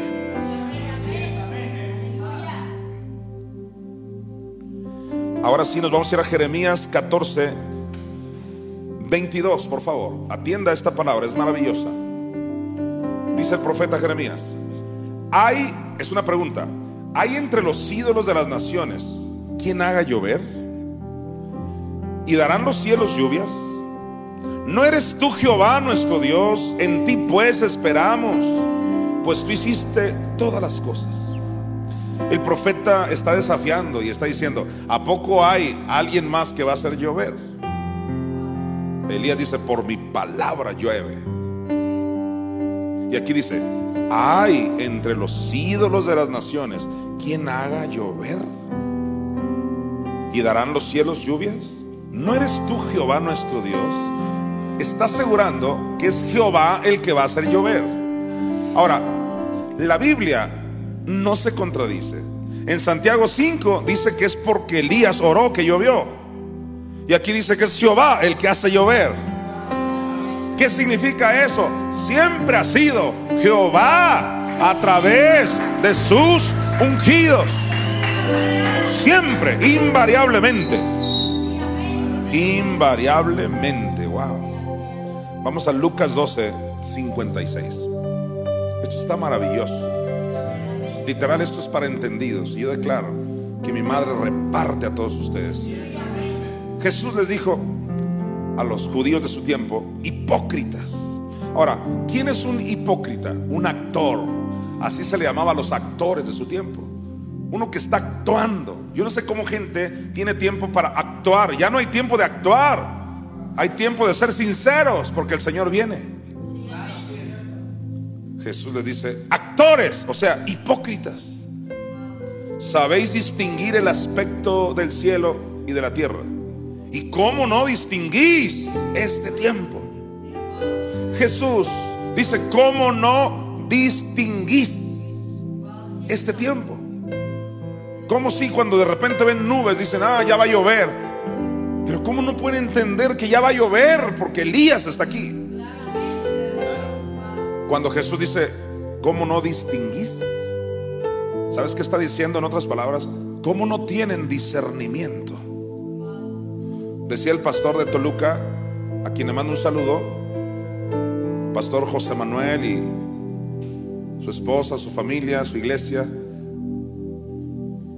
de Redimidos Punta de Lanza en Toluca, Estado de México, me decía, apóstol, yo creo que el, el, don de los nueve dones del Espíritu el que más se ocupa en estos últimos tiempos, yo creo que es, dice, el de discernimiento de espíritus.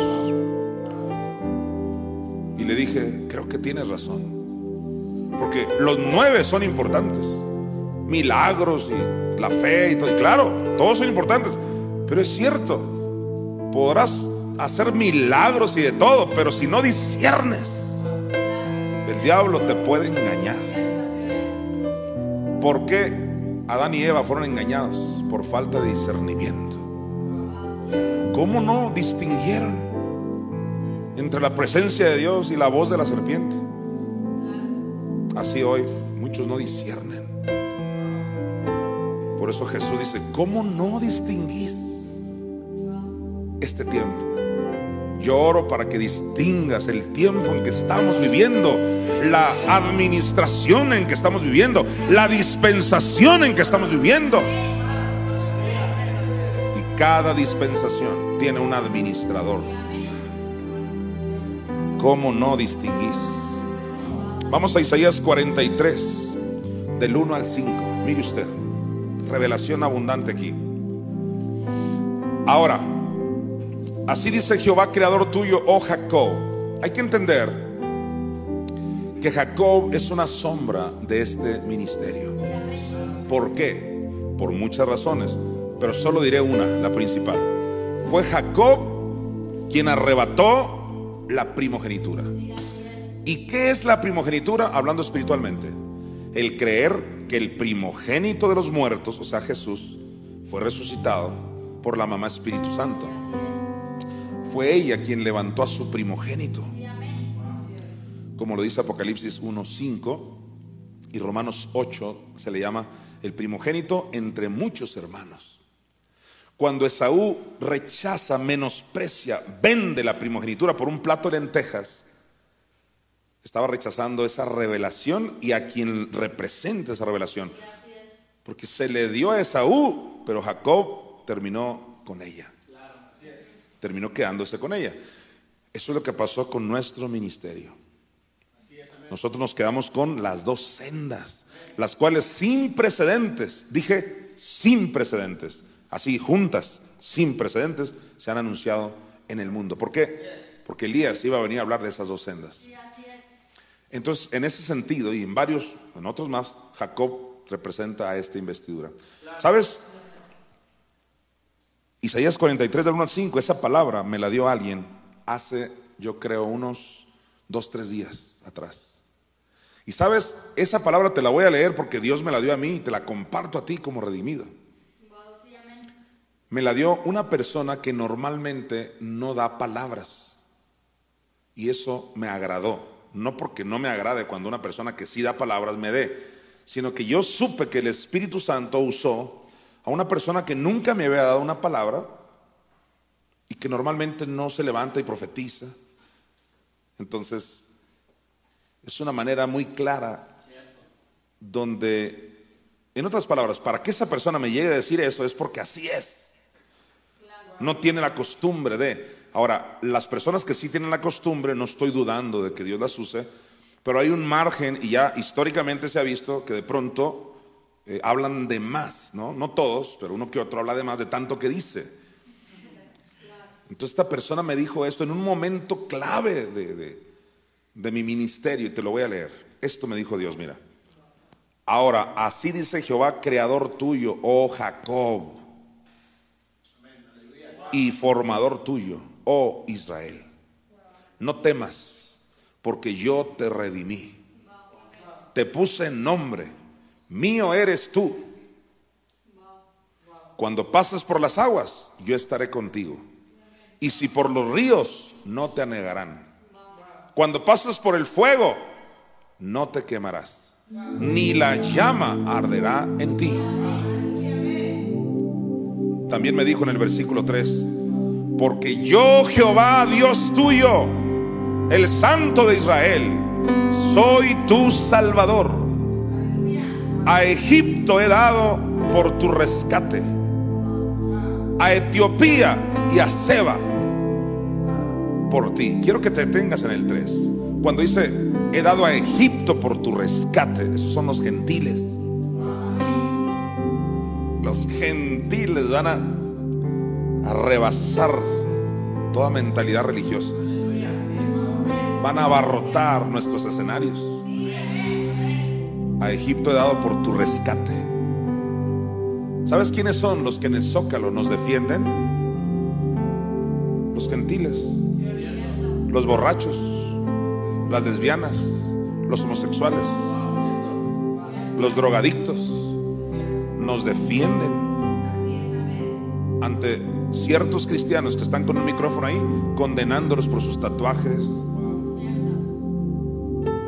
Y un día nosotros confrontamos a estos cristianos que están predicando no el Evangelio, sino un sistema de ley de muerte. Y los confrontamos. Y cuando los gentiles vieron que su servidor y mis dos estábamos confrontando como lo hacía Pablo, que discutía en las sinagogas, se acercaron un montón de gentiles a defendernos.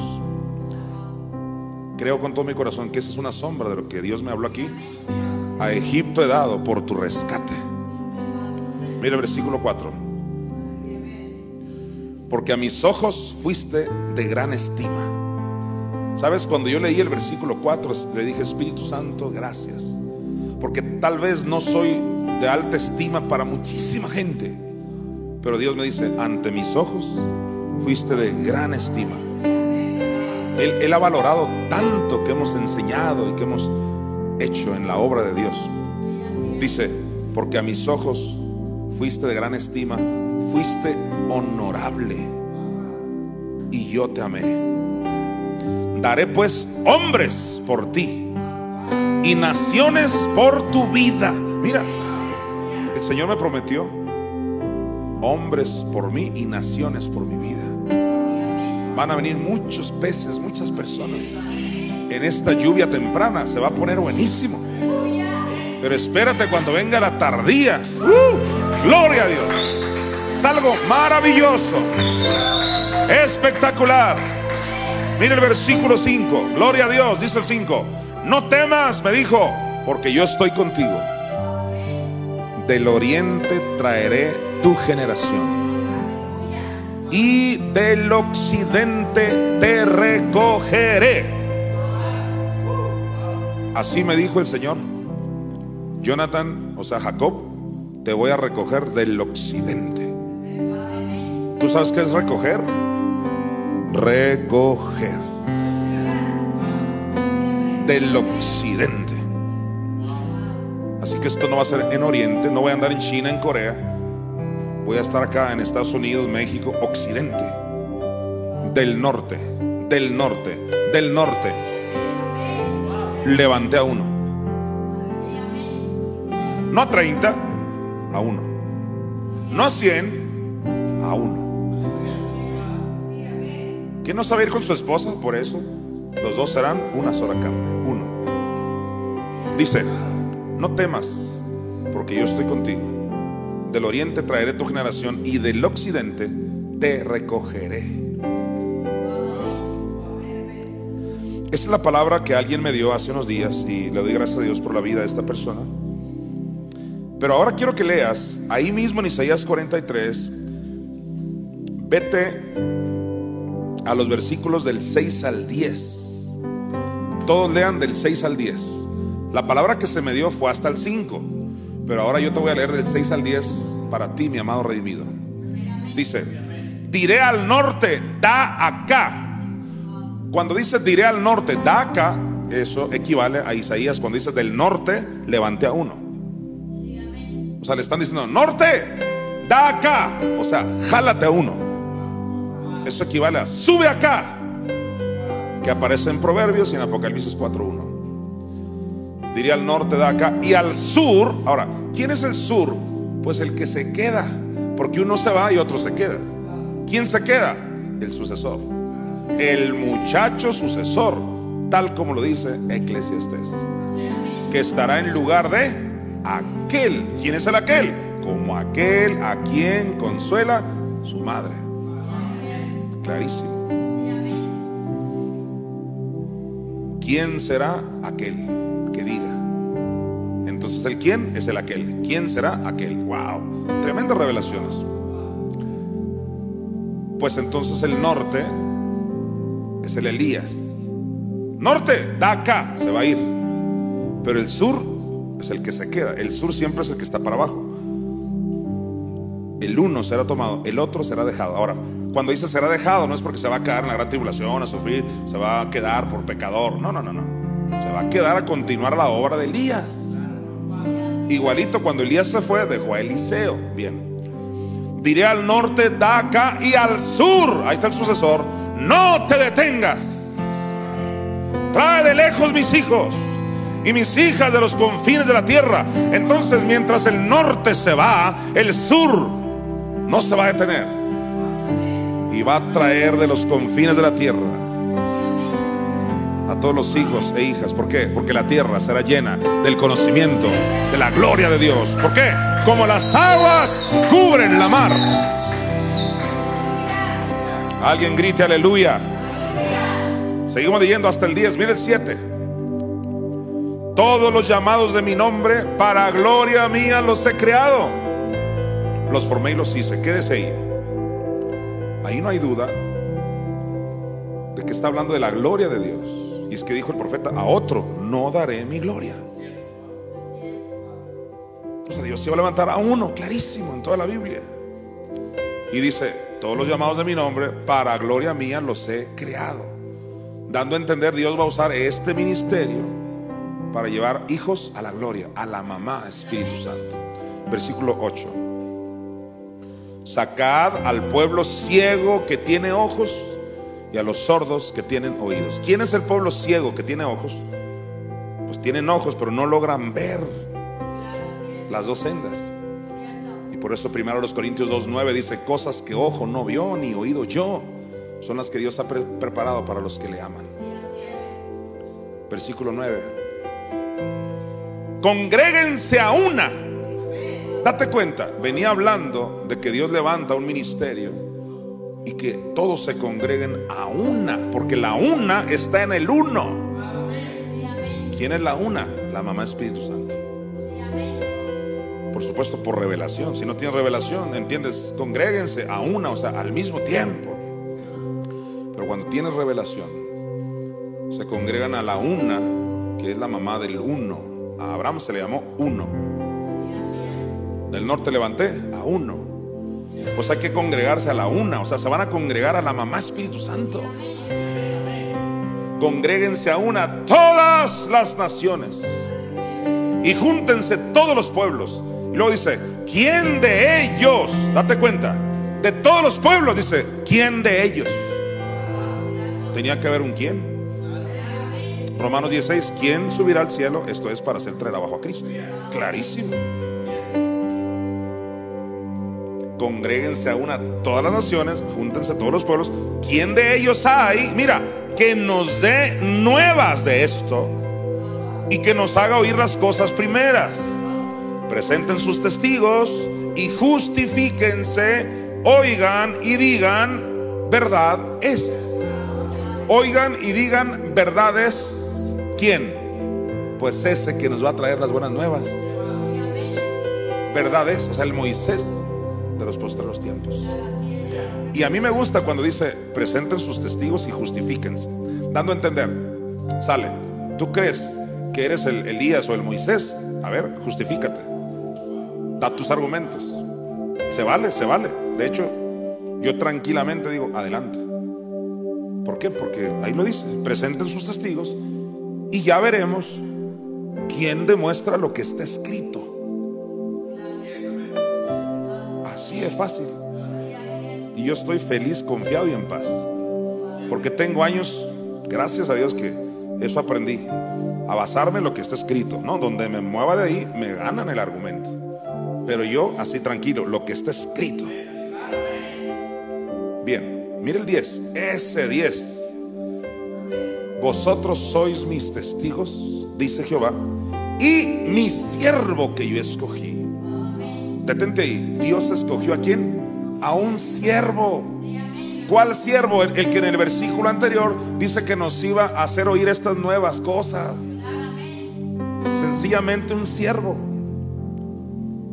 Y en Mateo Lo dice claramente en el 24, Mateo 24, que Jesús iba a venir por ese siervo. ¿Quién es ese siervo fiel y prudente? Al cual cuando venga su Señor lo haya haciendo así. Iba a venir por un siervo. O sea, clarísimo en toda la Biblia. Vosotros sois mis testigos, dice Jehová, y mi siervo que yo escogí, para que me conozcáis y creáis y entendáis que yo mismo soy. O sea que Dios escogió a un siervo para que entiendas que es el mismo Dios hablándote a través de él. Para que entendáis que yo mismo soy. Eso está tremendo. Recuerdo cuando el sucesor nos compartió ese versículo 10. Tremendo. De hecho, cuando Proverbios dice, hombre de verdad, ¿quién lo hallará? Yo estoy seguro que se refirió al sucesor porque él es el otro quién. Él me halló a mí. Yo lo hallé a él, él me halló a mí y también se halló a él. ¿Quién lo hallará? O sea, alguien tenía que hallarme a mí. Yo he hallado muchas cosas de mí, pero nadie como sucesor para hallar de investidura. Nadie. Nadie. Por eso, por eso el infierno lo odia. Porque Él va a traer la manifestación total. A través de las dos sendas. Wow. Aleluya.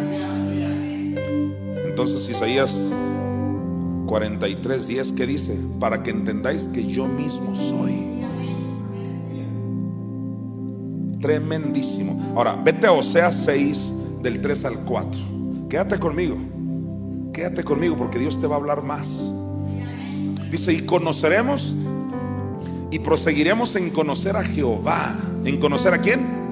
A Jehová. ¿Y qué dice Isaías 43, 10? Que es Jehová mismo a través de un siervo.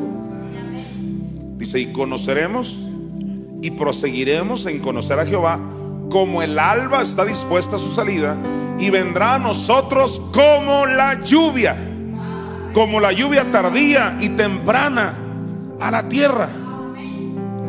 Date cuenta, aquí dice que Jehová va a venir como la lluvia tardía y temprana, o temprana y tardía. Entonces la Biblia no se contradice. Por un lado es Elías, el que va a traer la lluvia, y aquí dice otra vez que es Jehová. Pero Isaías 43, 10 dice que es Jehová a través de un siervo. Ahora, contrario a los que sí aceptan esta lluvia, esta revelación, mira el versículo 4, es muy triste el 4.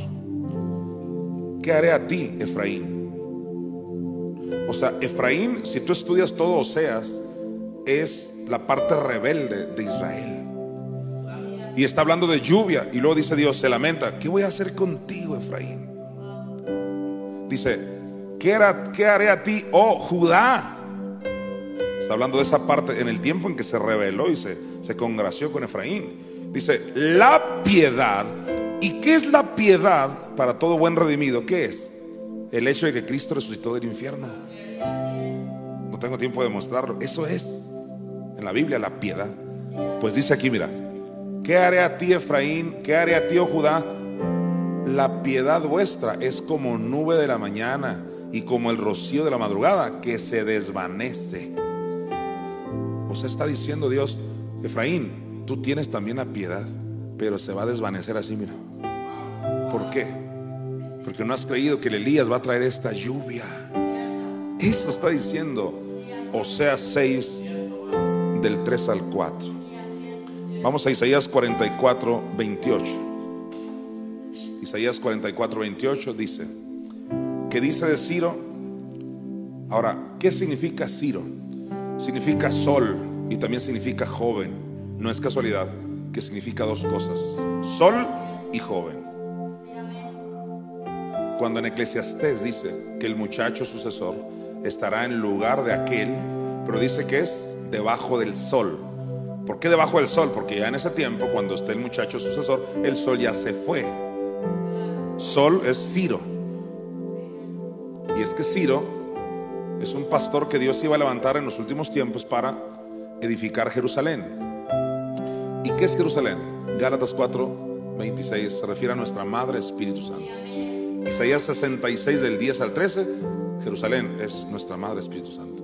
Entonces, el Ciro de los últimos tiempos iba a edificar a la mamá que resucitó, eso no lo olvides, que resucitó al hijo del infierno. No a la mamá sola, ni a la muerte espiritual de Jesús sola, no, que resucitó al hijo. Bien, esto me recuerda a una niña que es hija de una redimida muy amada, de Redimido Sion, de la pastora Mariam, y esta niña, que es sobrina de la pastora, oyó una voz que dijo, se va Ciro, se va Ciro.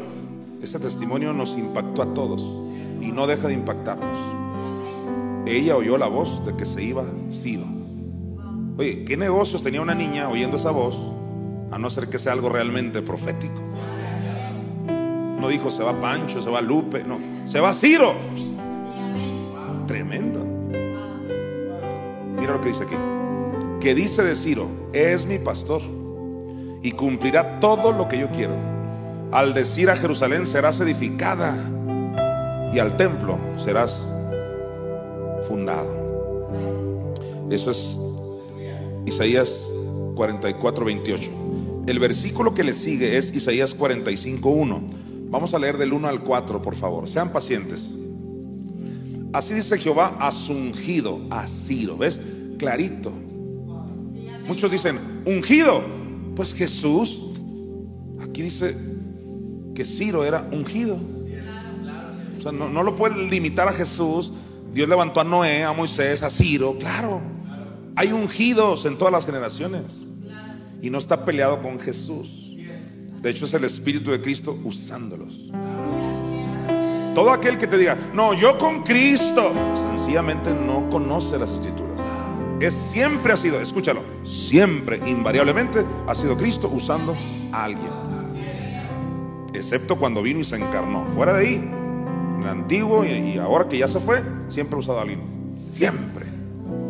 Pues dice aquí, así dice Jehová a su ungido, a Ciro, al cual tomé yo por su mano derecha para sujetar naciones delante de él y desatar lomos de reyes para abrir delante de él puertas y las puertas no se cerrarán. Mira el 2.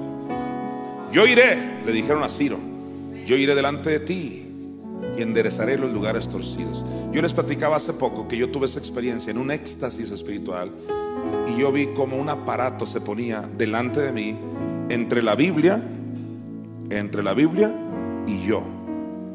Y entonces yo tenía la Biblia en un púlpito o algo así, la tenía abierta y un aparato voló, así voló y se puso entre, entre la Biblia y yo. Y Jesucristo estaba en la sala. Y yo le pregunté a Jesucristo, el cual era un joven muy alivianado, muy alegre, nada que ver como lo pintan. Le pregunté que si qué era esa, ese aparato y me dijo, es la traductora. Y ya me explicó que cada vez que yo veía la Biblia, yo no la veía así, la pura letra, sino que la intérprete, que así me dijo la intérprete, ya me interpretaba lo que está ahí. O sea, yo lo entendía ya, ya interpretado, como cuando tú pones ese programa o, o aplicación que se le llama en tu celular, y si ahí dice un letrero, dice welcome, y tú no sabes inglés, pues le pones la aplicación y tú ya no, tú ya no ves welcome, tú ves el celular y ves bienvenido. Así, hace ya muchos años que ella va delante de mí y ha enderezado los lugares torcidos. Y es que descubrimos hace poco que la palabra lugares se refiere a versículos, entre otras cosas. Como cuando Jesús dice y encontró, cuando abrió el rollo del libro, encontró, dice, el lugar que decía. Ahí está un versículo. O también la autora de los Hebreos dice, como, como se dice en tal lugar. Pues cuando Dios le dice a Ciro, yo iré delante de ti y enderezaré los lugares torcidos. Y es que la palabra iniquidad en el hebreo es torcer. Ella es la que tuerce los versículos. Y cuando tú vas a la Biblia y ella se pone delante de nosotros, ella, la mamá Espíritu Santo, los destuerce. Eso que se le dijo a Ciro, se me dijo a mí, que soy el Ciro de los últimos tiempos, porque estoy edificando Jerusalén antes del arrebatamiento de la iglesia. Dice, yo iré delante de ti y enderezaré los lugares torcidos, quebrantaré puertas de bronce y cerrojos de hierro haré pedazos. ¿Qué son esos cerrojos de hierro? Esos versículos tienen cerrojos cuando no hay revelación. O sea, tienen candados espirituales. Y nadie puede ver lo que está dentro. Aleluya. Por eso se le dijo a Pedro, a ti te daré las llaves del reino. ¿Sabes? Las llaves son para abrir. Cada versículo tiene un candado. Llega mi Madre Espíritu Santo y dice, cerrojos de hierro haré pedazos. ¿Para qué? Para que podamos ver la revelación que un ojo normal no puede ver. Cosas que ojo no vio, ni oído yo. Son las que Dios ha preparado para los que le amamos. Y la inteligencia en Proverbios es uno de los nombres de nuestra Madre Espíritu Santo. Y ella dice, yo amo a los que me aman. Así que específicamente se refiere a los que amamos a la Mamá Espíritu Santo. Como lo dice Isaías 66, todos los que la amáis. Entonces, cosas que ojo no vio ni oído yo, son las que Dios ha preparado para los que aman a quién? A la mamá. Yo iré delante de ti, enderezaré los lugares torcidos. Qué tremendo. Quebrantaré puertas de bronce y cerrojos de hierro haré pedazos. Mire el 3. Y te daré los tesoros escondidos y los secretos muy guardados. Para que sepas que yo soy Jehová, el Dios de Israel, que te pongo nombre. Date cuenta. Para que sepas que yo soy qué? Jehová. ¿Cómo vas a saber que es Dios en un hombre? Cuando operen los dones, no. Cuando veas que tiene tesoros escondidos y secretos muy guardados. Ahí va a ser Elías. Versículo siguiente, mira el 4. Por amor de mi siervo Jacob y de Israel mi escogido, te llamé por tu nombre. Te llamé por tu nombre. ¿Sabes cómo me llamo yo? Jonathan. Esa profecía se cumplió hace unos tres años. Oí la voz literal, audible. No fue un sueño, no fue una visión. Estaba despierto total y oí su voz que llenó todo mi cuarto y me dijo, Jonathan, con una ternura indescriptible, me llamó por mi nombre. Te puedo decir categóricamente, y por la gracia de Dios y para la gloria de Dios, te puedo decir categóricamente que esa voz se oyó para que se cumpliera. Isaías 45, 4. Te llamé por tu nombre, te puse sobrenombre, aunque no me conociste. ¿Por qué? Yo no la conocía a ella, pero un día ella se dio a conocer a mí y yo le creí. Yo no tenía ningún prejuicio religioso, hermenéutico, no. Como un niño le creí. Hace falta ser un niño para entender que hay mamá Espíritu Santo. Claro que sí. Ahora vamos a Isaías 45, 5. Por favor, porque lo voy a relacionar con Proverbios 30. Dice, yo soy Jehová y ninguno más hay. Ahora, detente ahí. Yo soy Jehová y ninguno más hay. ¿De quién venía hablando Isaías 45? ¿Alguien dígame? De Ciro. No te pierdas de eso, porque esto es tremendo. Venía hablando de quién? De Ciro. ¿Quién era Ciro? El ungido. ¿Qué significa Ciro? Sol y joven. Sol, porque es el Elías, se le llama Sol. Y, y joven, porque es el sucesor, el muchacho sucesor. Clarísimo. Cuando yo me vaya, el otro Ciro va a ser el sucesor. Así. Pues mira, hablando de Ciro, mira lo que dice. Yo soy Jehová y ninguno más hay. No hay Dios fuera de mí. Yo te ceñiré, aunque tú no me conociste. ¿Yo qué dice? Te ceñiré.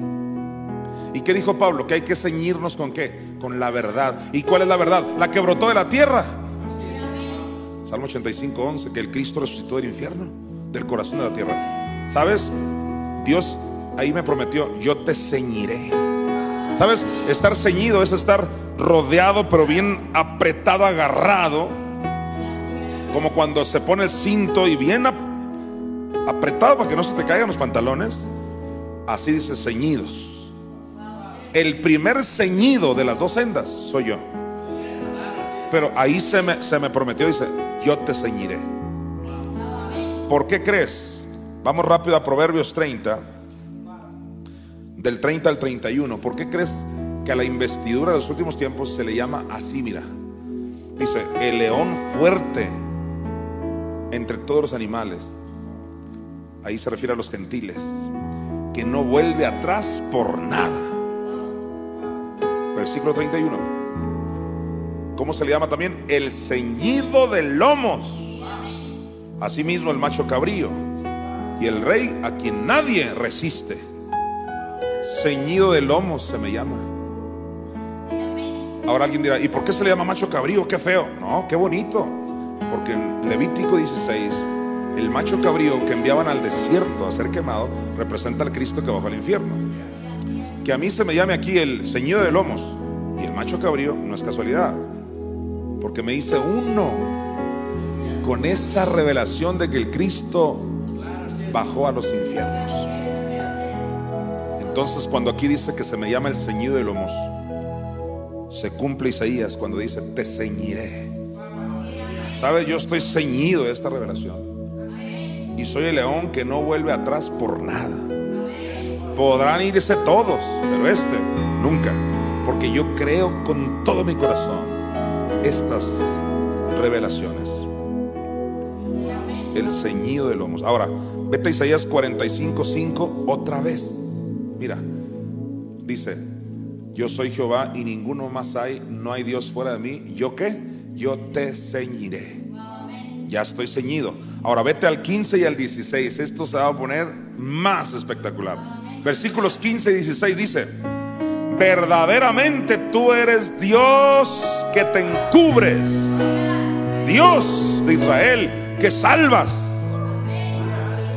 A ver, a ver, a ver, dice, eres Dios que qué? Que te encubres. ¿Y de quién venía hablando? De Ciro. ¡Uh! Nosotros nos gozamos con esa revelación. ¿Qué tatuajes ni qué nada? Aleluya. Eres Dios que te encubres. Esta generación no sabe que Dios se encubre. ¿Qué significa que se encubre? Pues que va a usar a un ser humano. Porque si viniera con una aerola acá, aerola o como se le llame, y con un resplandor, pues qué chiste, qué chiste. Tú vas a decir, es Dios lo que tú digas. Pero Dios dice, no, me voy a encubrir en Noé. Me voy a encubrir en Moisés. Me voy a encubrir en Gedeón. Porque Dios le dijo a Gedeón, quiero que salves a Israel. Y Dios se encubrió en Gedeón. Se encubrió en Débora. Se está encubriendo en esta investidura. Para que aquel que pueda creer a sus profetas se libre. Wow, Dios está encubierto. Ahora, eso no significa que entonces usted es Dios. No, yo soy Jonathan Mesa Delgado y Dios me está usando. Fácil. O sea, se enreda el que quiere. Esto es fácil. Pero voy a leer ahora el 15 y el 16, no te lo pierdas. Verdaderamente tú eres Dios que te encubres, Dios de Israel que salvas. Wow, mira el 16. Confusos y avergonzados serán todos ellos. Irán con afrenta todos los fabricadores de imágenes. En aquel tiempo eran los que fabricaban imágenes de otros dioses, de otros ídolos. El Espíritu Santo me mostró que los fabricadores de imágenes de hoy se refiere a los que se han dedicado a fabricar una imagen incorrecta de a quien Dios está usando ellos quedarán, ahí lo dice, confusos y avergonzados. Porque tienen una fábrica. Se dedican a fabricar una imagen incorrecta. ¿Para qué? Usados por Satanás para que la gente nunca pueda ver que Dios está usando a alguien. Benditos aquellos que pueden darse cuenta que Dios ha levantado en esta generación a una investidura. ¿Para qué? Para traerte el pan, el alimento, la vida que tú necesitas para tu alma y para tu cuerpo. ¿Y cómo van a quedar estos fabricantes de imágenes? Confusos y avergonzados. Claro. ¿Cuándo va a suceder eso? Cuando vean, wow, cuando vean que todo esto se empieza a cumplir. En aquel día dirán, como con Noé, ábrenos Noé. En aquel día dirán, yo quiero aceite como las vírgenes. Y la puerta estará cerrada. Y el Evangelio de Lucas registra que van a decir, que no era este el que enseñaba en nuestras plazas, que no era este.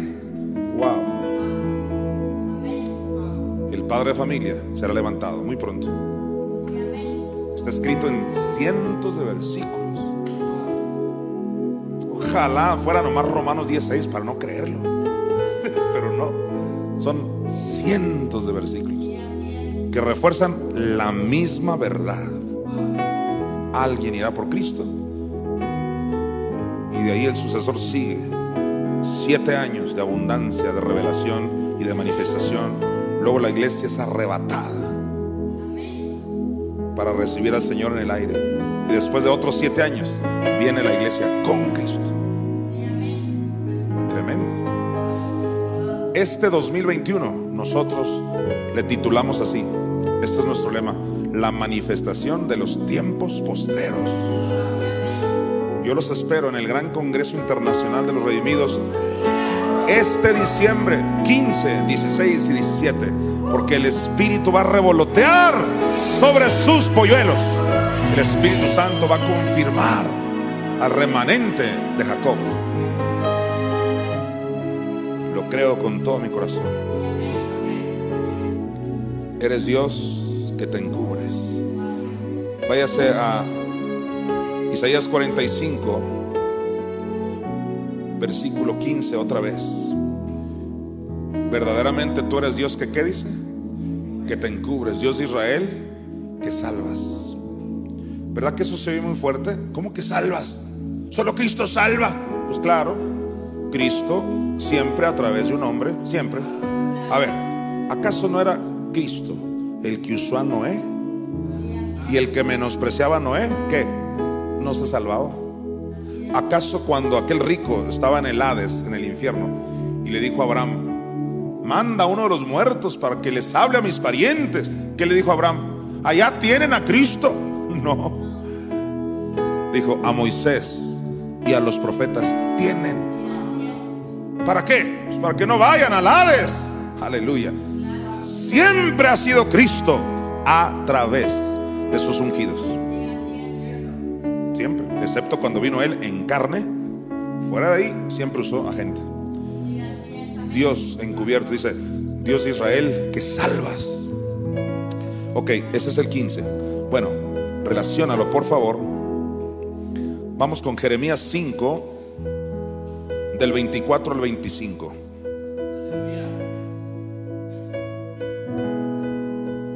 Dice así.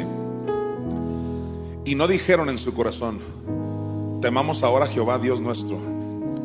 A ver, ¿qué es lo que no dijeron? Temamos ahora a Jehová Dios nuestro. O sea, no tienen temor de Dios. Y no dijeron, es Jehová a través de alguien, no. Así como con Moisés los de Coré se levantaron, nunca vieron que era Dios a través de Noé. Es más, dijo Noé, se levantaron contra Jehová mismo. No, no era tanto él, era Jehová en él. Y por eso dice Jeremías, y no dijeron en su corazón, temamos ahora a Jehová Dios nuestro, que da lluvia temprana y tardía en su tiempo. Y nos guarda los tiempos establecidos de la ciega. Mira el versículo siguiente. Vuestras iniquidades han estorbado estas cosas y vuestros pecados apartaron de vosotros el bien. ¿Qué iniquidades? ¿Qué, qué les refirió Jesús a los que se levantaron contra él en su tiempo. Les dijo, ustedes llenáis la medida de quién? De vuestros padres. Que la iniquidad de rebelarse contra los, contra los ungidos, porque Jesús mismo le dijo, Jerusalén, que matas a tus profetas que te son enviados. Así que igual que con Noé, no vieron a Dios en él. Vamos a leer otra vez el, el 24. Y no dijeron en su corazón, temamos ahora a Jehová. Temor de Jehová. ¿A quién le dijo Jehová? ¿Por qué no tuvisteis temor? A María y Aarón. Cuando hablaron mal de Moisés. Que por quien se casó, que la cosita y cosas en la carne. Dios dice, ¿por qué no tuvisteis temor de hablar contra mi siervo Moisés? Y ahora Dios dice, y no dijeron en su corazón, temamos ahora a Jehová, Dios nuestro, que da lluvia temprana y tardía en su tiempo. Esta lluvia viene para un remanente. Me acuerdo, un hermano en Obregón, Sonora, hace muchos años, me dijo algo muy interesante. Dice, eh, apóstol Jonathan, resulta que una vez, dice, me contó un testimonio, cómo él oró a Dios y nada más llovió en un pedacito de su parcela y alrededor todas las demás parcelas, secas, secas, secas. Se cumplió en él la palabra que dice, caerán a tu lado mil, diez mil a tu diestra, mas a ti no llegarán. Es decir, él sí tuvo una gran cosecha, llovió nada más en su pedacito. ¿Sabes? Esos testimonios son reales, yo los creo. Pues de la misma manera, viene una lluvia a un pedazo, a un remanente. O sea, le va a llover a los escogidos de Dios que tengan temor de Jehová, que puedan ver al Dios que se encubre. Aleluya. Vamos a Jeremías 3.3. Esto conecta muy bien con Jeremías 3.3. Por esta causa las aguas han sido detenidas y faltó la lluvia tardía. ¿Por qué? Y has tenido frente de ramera, dice, y no quisiste tener vergüenza. ¿Por qué no venía la lluvia tardía? Porque hay quienes tenían no frente de diamante, sino frente de ramera. Eso es lo que dice aquí. ¿Y quién es la ramera? La iniquidad. ¿Y quién es la iniquidad? Jezabel, la que se levanta contra Elías. Por eso el propio Jesús dice en Apocalipsis, tú que estás con Jezabel, dice, haré que tus hijos caigan en cama. Nuevo pacto, Jesús hablando. Y ya sabemos que Él no manda males, pero debido a que se levantaron y se unieron con Jezabel contra Elías, sus hijos terminarán en cama. Eso dijo Jesús. Y deja todo en el antiguo pacto, en Mateo. No, no, no, no. Apocalipsis, señores. Esto es tremendo. Esto es- estamos en los tiempos muy peligrosos, dijo Pablo. Por esta causa las aguas han sido ¿qué? detenidas y faltó la lluvia tardía. Pero ¿sabes qué? A partir de hoy la lluvia tardía no faltará. Porque ahora tú en vez de tener frente ramera, vas a tener frente de diamante. Y la lluvia no se va a dejar esperar. Creemos en lluvia. Todos los que creen en lluvia, denle un aplauso al Señor. Todos los que creen en lluvia que se avecina, denle un aplauso a mi Madre, Espíritu Santo. Denle un aplauso al Espíritu de Cristo que está en este lugar. Alguien grite aleluya. Primero de Reyes 18, del 43 al 44 vemos, como ya te he enseñado, que esa lluvia viene del mar. Mira, porque cuando Jezabel destruía a los profetas de Jehová, es primero de Reyes 18, del 43 al 44. Eso también está bueno, ¿eh? Pero vamos al 43 y luego al 44. Dice así. Acá está en pantalla. Y dijo a su criado, o sea, Elías le dijo a su criado, sube ahora y mira hacia el mar. A ver, mira hacia dónde? Hacia el mar. Ya te he dicho muchas veces que cuando tú mandas a alguien para averiguar si va a haber lluvia, lo mandas a que mire el cielo, no el mar. Ahora, ¿por qué Elías manda a su criado a que vea el mar? Porque los redimidos tenemos la revelación del mar. ¿Cuál es la revelación del mar? Que Cristo bajó a las profundidades del mar y que de ahí lo levantó la mamá Espíritu Santo. Y todo el que mira esa revelación le vendrá lluvia. Por eso dice aquí, mira. Y dijo a su criado, sube ahora y mira hacia el mar. A ver, ¿qué personaje te está diciendo que mires al mar? Elías. El espíritu de Elías está en esta investidura y es el que te dice, mira al mar. Y es que la palabra mar no solo es que Cristo bajó a las profundidades del mar, sino que el sucesor encontró que también es uno de los nombres de la investidura, el mar. Nos hicimos uno con el mar.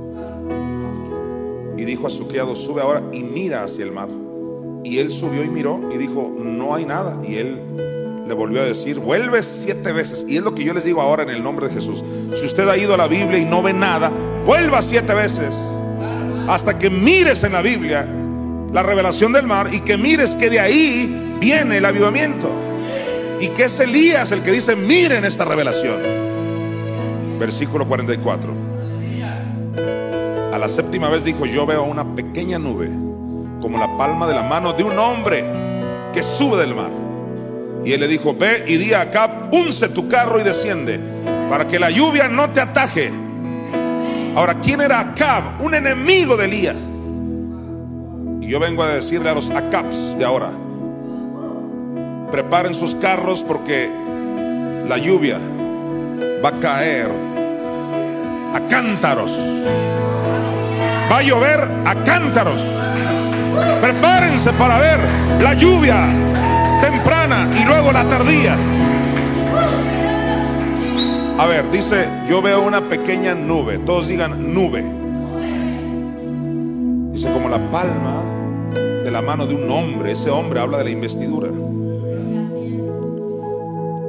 Wow.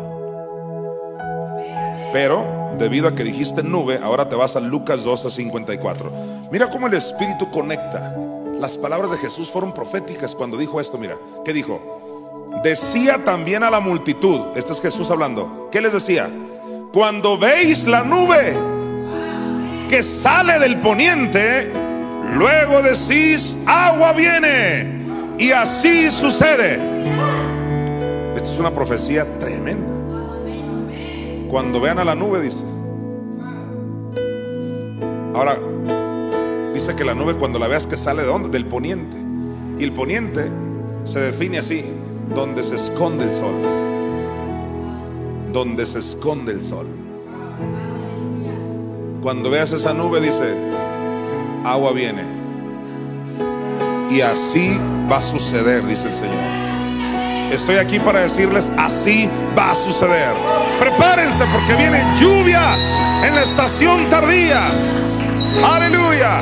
Viene lluvia, estación temprana, estación tardía. Aleluya.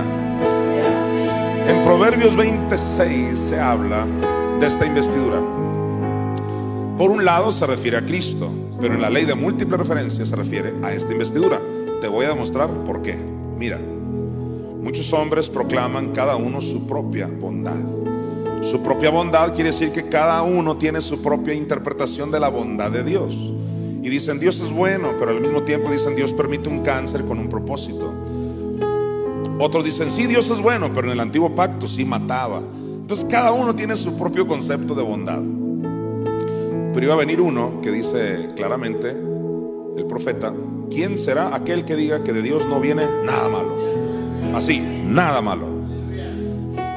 Pues es esta investidura de Elías.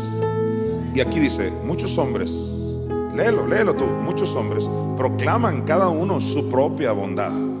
Pero, hombre de verdad, ¿quién lo hallará? A esta investidura no solo se llama Elías, sino hombre de verdad. ¿Por qué? Porque este hombre iba a traer la revelación de la verdad. ¿En qué consiste la verdad? No solo que Cristo baja a los infiernos y sufre y resucita por la mamá Espíritu Santo. No, recuerda, a Moisés se le llamaba la verdad. Entonces la verdad completa es investidura y dos sendas. Recuerda que de acuerdo a Proverbios 5, la iniquidad también da las dos sendas. Pero va camino a la muerte porque la iniquidad no quiere investidura, solo quiere dos sendas. Clarísima la Biblia, es muy clara, muy clara. Entonces dice aquí, hombre de verdad, ¿quién lo hallará? ¿Cómo se le llama? Hombre de verdad. Cuando entiendes que a esta investidura se le llama hombre, vete a Job 5 del 7 al 10. Pero alguien diga, gloria a Dios. Mira lo que dice. Pero como las chispas se levantan para volar por el aire, así el hombre nace para la aflicción. Permítame explicarle brevemente en estos últimos minutos ese tremendo versículo. Número uno no dice chispa, dice chispas. ¿Por qué? Porque son dos los que serán arrebatados bíblicamente hablando. Como las chispas. Se levantan para qué dice? Se levantan para volar. Dice, dice, para volar, inclusive dice por el aire. Así el hombre, ¿cuál hombre? El de verdad, nace para la aflicción. Ahora, los que tienen la teología del sufrimiento, ese es el versículo favorito para decir que todo hombre nace para afligirse en la vida. No, la aflicción es uno de los nombres de la indignación o gran tribulación. O sea, lo que está diciendo es que este hombre de esta investidura nació para ser elemento de juicio respecto a, la gran tribulación, la aflicción. Porque el que no crea en el Noé y en el arca de los últimos tiempos, igual le toca una especie de diluvio que hoy es la gran tribulación. Por eso este hombre nació para la aflicción. En ese sentido. O sea, él es para levantamiento caída respecto a la gran tribulación. Por eso Elías iba a venir antes de la gran tribulación. Pero dice que ese hombre va a volar así como las chispas vuelan. Mira, pero como las chispas se levantan para volar por el aire, Así el hombre, aleluya, nace para la aflicción. Pero sigue leyendo, sigue leyendo el 8. Hay más en el 8. Ciertamente, dice Job, yo buscaría a Dios y encomendaría a Él mi causa. Ve, Job está viendo el futuro y está profetizando. Dice, yo buscaría a Dios.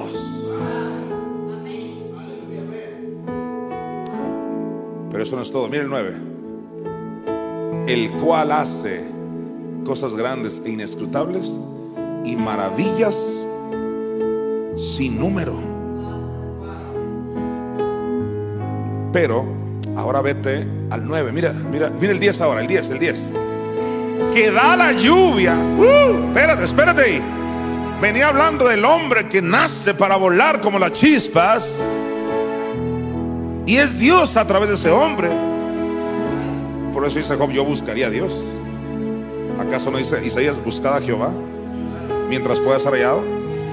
Y venía hablando de un maestro de las naciones. Pues aquí dice que ese hombre y que Dios usando ese hombre dice que da la lluvia sobre la faz de la tierra y envía las aguas sobre los campos. O sea, la lluvia viene por la palabra de Elías en estos últimos tiempos. Aleluya maravilloso. Esto es simplemente glorioso. Mira, Job 5:11. Rompe los cielos. Rompe los cielos. Rompe los cielos. Todos clamen por lluvia rompe los cielos.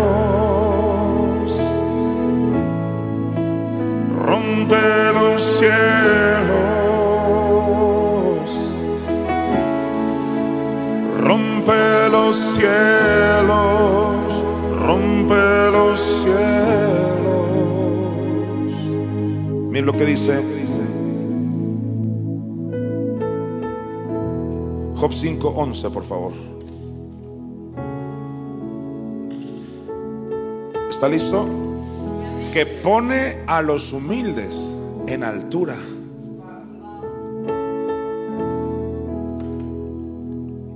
Acabamos de leer Job 5, del 7 al 10, donde el hombre se va a ir como las chispas vuelan. Pero después de que ese hombre se va como las chispas vuelan, lo que le sigue es los humildes. ¿Quiénes son los humildes? Los que estén en esta revelación e investidura. Por eso dice, que pone a los humildes en altura. Y a los enlutados levanta a seguridad. ¿Y a los enlutados qué? Levanta. Está hablando de humildes y enlutados que van a ser arrebatados. Pero ¿quién se va antes? El hombre como las chispas. Es en el mismo capítulo. Y viene en el orden cronológico. Ahora diga, humildes enlutados. Ahí dice que pone a los humildes en altura y a los enlutados levanta a seguridad. ¿Qué mayor seguridad que el cielo? Ahora dijiste tú humildes y enlutados. ¿Dónde viene eso? A ver, usted que conoce Biblia, en Isaías 66. Vamos rápido. ¿Quiénes son esos humildes y enlutados? Isaías 66. En el 1 dice, Jehová dijo así, perdón, en el 2, eh, mi mano hizo todas estas cosas y así todas estas cosas fueron, dice Jehová, pero miraré a aquel, ahí está el aquel, que es pobre y humilde, ahí está humilde, de espíritu y que tiembla a mi palabra. ¿Quién es ese pobre y humilde que tiembla ante la palabra? El que cree en la mamá, porque todo Isaías 66 habla de Sión, la que pare la mamá, Espíritu Santo. Así que humildes los que están en esta revelación y en esta investidura. Pero eso no es todo. Mira los versículos 13 y 10. El 13 dice, como aquel a quien consuela su madre. Entonces está hablando de uno y luego habla de todos. Así como en Job 5. El hombre se va como las chispas y luego se van los humildes. Pero también le llama enlutados. En el versículo 10, mira, Alegraos con Jerusalén y gozaos con ella, todos los que la amáis, llenaos con ella de gozo, todos los que os enlutáis por ella. A veces estamos de luto, tristes por ella, por tanto que la rechazan. Todos los que se enlutan por ella, hay una promesa de que serán exaltados. Así lo dice su palabra. Vamos, Job 5:11, para que no te quede duda. ¿A dónde van los humildes y los enlutados? Aquí dice, que pone a los humildes en altura y a los enlutados levanta a seguridad. Vaya a Romanos 16. En Romanos 16 dice la revelación perfecta. Dice, pero la justicia que es por la fe, dice así no digas en tu corazón quién subirá al cielo. Cuando dice no digas, está diciendo, no cometas ese absurdo de dudar, de preguntar, ¿quién va a ir? No, porque es un hecho. No digas en tu corazón, ¿quién subirá al cielo? Esto es para traer abajo a Cristo. Te está diciendo claramente que alguien va a ir y va a traer a Cristo. Dice, ¿quién? No dice, ¿quién es? Toda la bola. No, no, no. Solo hace falta saber leer. ¿Quién? El que es honesto va a encontrar la verdad. ¿Quién subirá al cielo? Esto es para traer abajo a Cristo. Bien, una vez que entiendes esa, esa claridad, quiero que vayas a Mateo 24 del 32 al 33. Mire usted. Mateo 24 del 32 al 33 dice, de la higuera aprended la parábola. Cuando Jesús dijo de la higuera aprended es porque la higuera es un ministerio de enseñanza, porque se aprende de ella. Así que no solo se refiere a Israel. De la higuera aprended la parábola. Ahí donde dice la parábola, ya no tengo tiempo de ir a Proverbios, donde habla de una parábola. Y la parábola es esa, cuando se dice, mejor es que te digan, sube acá. Entonces, de la higuera aprended de esa parábola, del sube acá. Y dice, cuando ya su rama está tierna. Detente ahí. ¿La rama de quién? De la higuera. Si la higuera es una persona que es un maestro a las naciones, que habla de esa parábola, le va a salir una rama, o sea, un hijo, descendencia, y está tierna. A Salomón se le dijo que era tierno de edad. Y eso concuerda con Eclesiastés, el muchacho sucesor. Mira, de la higuera aprended. No dice de la higuera y de toda la bola, no, dice de la higuera. Dios ha constituido a alguien que enseñe. De la higuera aprended la parábola cuando ya su rama está tierna. Y mira, y brotan las hojas, ahí están los 12 y los 70. Sabéis que el verano está cerca. Entonces, ¿cómo identificamos el verano? Cuando ya veas la higuera enseñando, su rama tierna y sus hojas. Ya estamos en ese tiempo. Pero lee el 33, por favor. Mira el 33. Así también vosotros, cuando veáis todas estas cosas, mira, le llamó cosas a la higuera, a la rama tierna y a las hojas. Sabes, Tu servidor Jonathan Mesa oyó la voz de Elías toda una noche. No me cansaré de decir esto porque esto es testimonio. La voz de Elías me dijo toda la noche, me dijo así. Era una voz masculina y me dijo, cosas, ustedes son cosas. Y luego pasaban unos segundos y investiduras son cosas. Y me volteaba así yo porque no podía dormir de oír esa voz. Y otra vez, cosas. Ustedes son cosas. Bueno, toda la noche que cosas y que cosas. Y ya me levanté yo en la mañana y empecé a estudiar el tema de las cosas. Y me di cuenta que cosas se refiere a investiduras, a revelaciones. Y es que la investidura y la revelación se hacen uno. Por eso cuando Jesús dijo, de la higuera aprender la parábola, cuando ya su rama está tierna y las hojas, dice, dice acá en el, 33, así también vosotros cuando veáis que todas estas cosas. Entonces, la higuera es una cosa, la rama tierna es otra cosa. Por eso dijo Pablo, si el Padre ya nos dio, ya nos dio a Cristo, ¿cómo no? Nos dará con Él todas las cosas. Estas investiduras de los últimos tiempos. Dígalo, investiduras son cosas.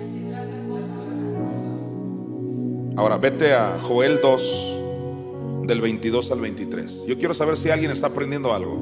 Joel 2, del 22 al 23 dice, animales del campo, no temáis. Ahora, los animales del campo representan a los gentiles. ¿Por qué? Porque Pablo le llamó el hombre animal aquel que no conoce a Cristo. Ahora, en el arca subieron ocho personas, pero también animales. Eso significa que un remanente de ya salvos van a subir, pero la mayoría van a ser gentiles. Que por cierto, en el libro de Jacer, en ese apócrifo, todo animalito que iba entrando se le inclinaba a Noé en la puerta. Y ya que se le inclinaba, pasaba. Porque es que en toda la Biblia inclinarse es una señal de que reconoces eh, la investidura. Por ejemplo, a Elías se le inclinaron, a David y así. El propio Jesús dice en Apocalipsis, yo haré que los de la sinagoga de Satanás vengan y se postren ante tus pies. Así que eso de la inclinada es, lo más bíblico que puedas oír, pero mucha gente se asusta de, de los tatuajes, imagínate cuánto más de estas cosas, pero mi función es seguir enseñando por si hay algún entendido que quiera recibir lo que Dios tiene para su vida. Mira esta profecía. Animales del campo, no temáis, porque los pastos del desierto reverdecerán, porque los árboles llevarán su fruto, la higuera y la vid darán sus frutos. Joel está anunciando que la higuera va a dar el fruto. Pero no solo la higuera, la vid también va a dar su fruto. Y es que la vid se refiere al sucesor, quien va a traer el último vino del Espíritu Santo, lo va a administrar para el último tiempo. Ese es Joel 2.22, pero mira el 23. Vosotros también, hijos de Sión. Ahí están los hijos de la mamá. Alegraos y gozaos en Jehová vuestro Dios, porque os ha dado la primera lluvia a su tiempo y hará descender sobre vosotros lluvia temprana y tardía como al principio. Date cuenta. Isaías 20, eh, perdón, Joel 2:23 habla de lluvia temprana y tardía y el versículo anterior dice que esa lluvia viene por la higuera y por la vid. ¿Qué es eso? Todo conecta. Es el voz de los últimos tiempos, es el Elías, es el, el postrer Moisés, es el siervo fiel y prudente. O sea, esta investidura Dios la está usando para traer la lluvia que viene del mar. Todo el que vea esa revelación va a entrar como remanente en los últimos tiempos. Vamos a Amós 8, del 1 al 2. Pero antes yo quiero preguntar, ¿en qué estación espiritual iba a venir la higuera y la rama tierna? En verano. Y estamos ya en verano.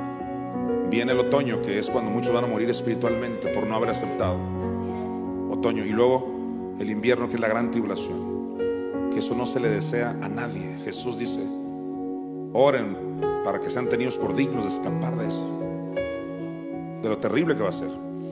Pues hace algún tiempo el Señor me mostró esta palabra, mira, así me ha mostrado Jehová el Señor. He aquí un canastillo de fruta de verano. Y el Espíritu Santo me dijo que ese canastillo era definitivamente el arca donde se iban a subir estas frutas de verano que son el remanente. Atención, fruta de verano. La fruta que va a dar esa higuera. Versículo 2. Y dijo, ¿qué ves, Amos? Y respondí, un canastillo de fruta de verano. Y me dijo Jehová, ha venido el fin sobre mi pueblo Israel, no lo toleraré más. El Espíritu me mostró eso, que ya estamos en el tiempo del canastillo de la fruta de verano y que Dios, tú lo leíste, Dios ya no va a tolerar esa situación que ha prevalecido por años. Así como cuando Dios dijo en Génesis 6, no contenderá mi espíritu con el hombre para siempre. Entonces vino el diluvio, se los llevó a todos, excepto a los que le creyeron a un hombre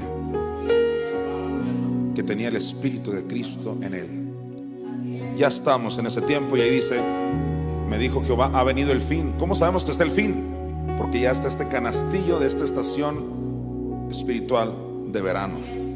Vámonos a Job 38 del 26 al 28. Sígame ahí. Gracias, querido remanente. Esta palabra va a transformar tu vida. Dice Job 38 del 26 al 28. Del 26 al 28. Dice así. Haciendo llover sobre la tierra deshabitada, sobre el desierto donde no hay hombre. Detente ahí. Ahí ya está profetizando cuando ese hombre, que ya vimos que es la investidura, ya no va a estar. Ahí entonces está hablando de la, otra lluvia porque hay lluvia temprana y lluvia tardía. Cuando ya este hombre se vaya por Cristo, entonces ya no va a haber hombre aquí y va a empezar la otra lluvia. Volvamos a leer. Haciendo llover sobre la tierra deshabitada, sobre el desierto donde no hay hombre. Ahora, les hago una pregunta.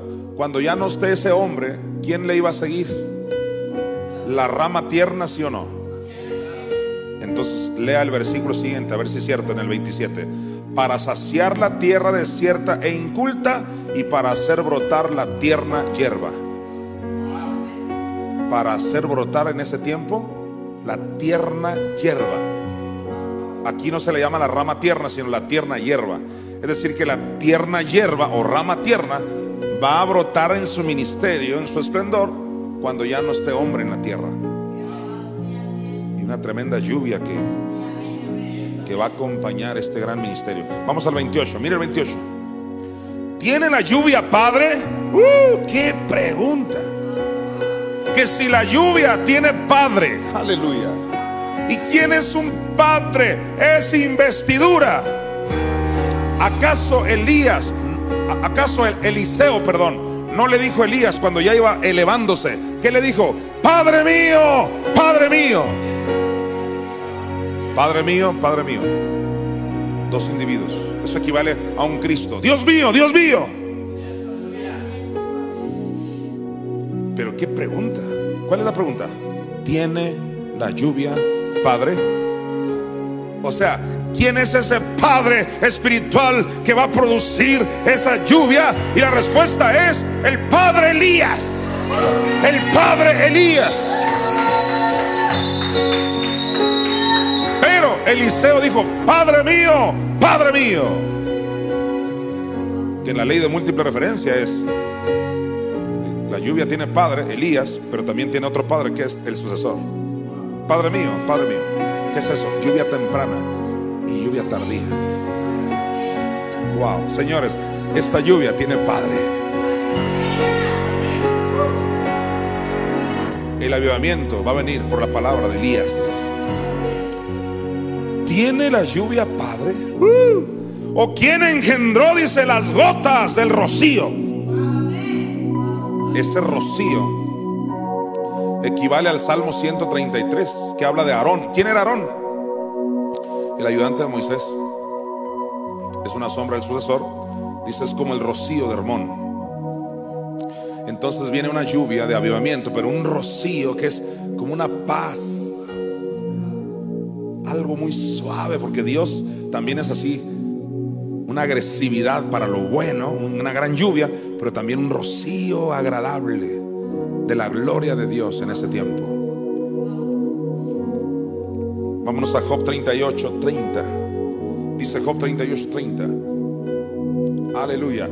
Las aguas se endurecen a manera de piedra. Vamos al 29, yo creo. Job 38, 29. Dice, ¿de qué vientre salió el hielo? Esto es muy interesante. Porque el versículo 28 nos acababa de decir que esta lluvia o avivamiento que se avecina tiene padre. Ahora, todo el que no crea en ese padre, en ese Elías, pues le toca el 29.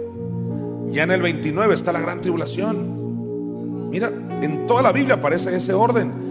¿Qué dice el 29? ¿De qué vientre salió el hielo? Ese hielo ya no es verano, ni siquiera es otoño, ya es gran tribulación, es invierno. Y yo te voy a decir una cosa, defínete en qué vientre estás.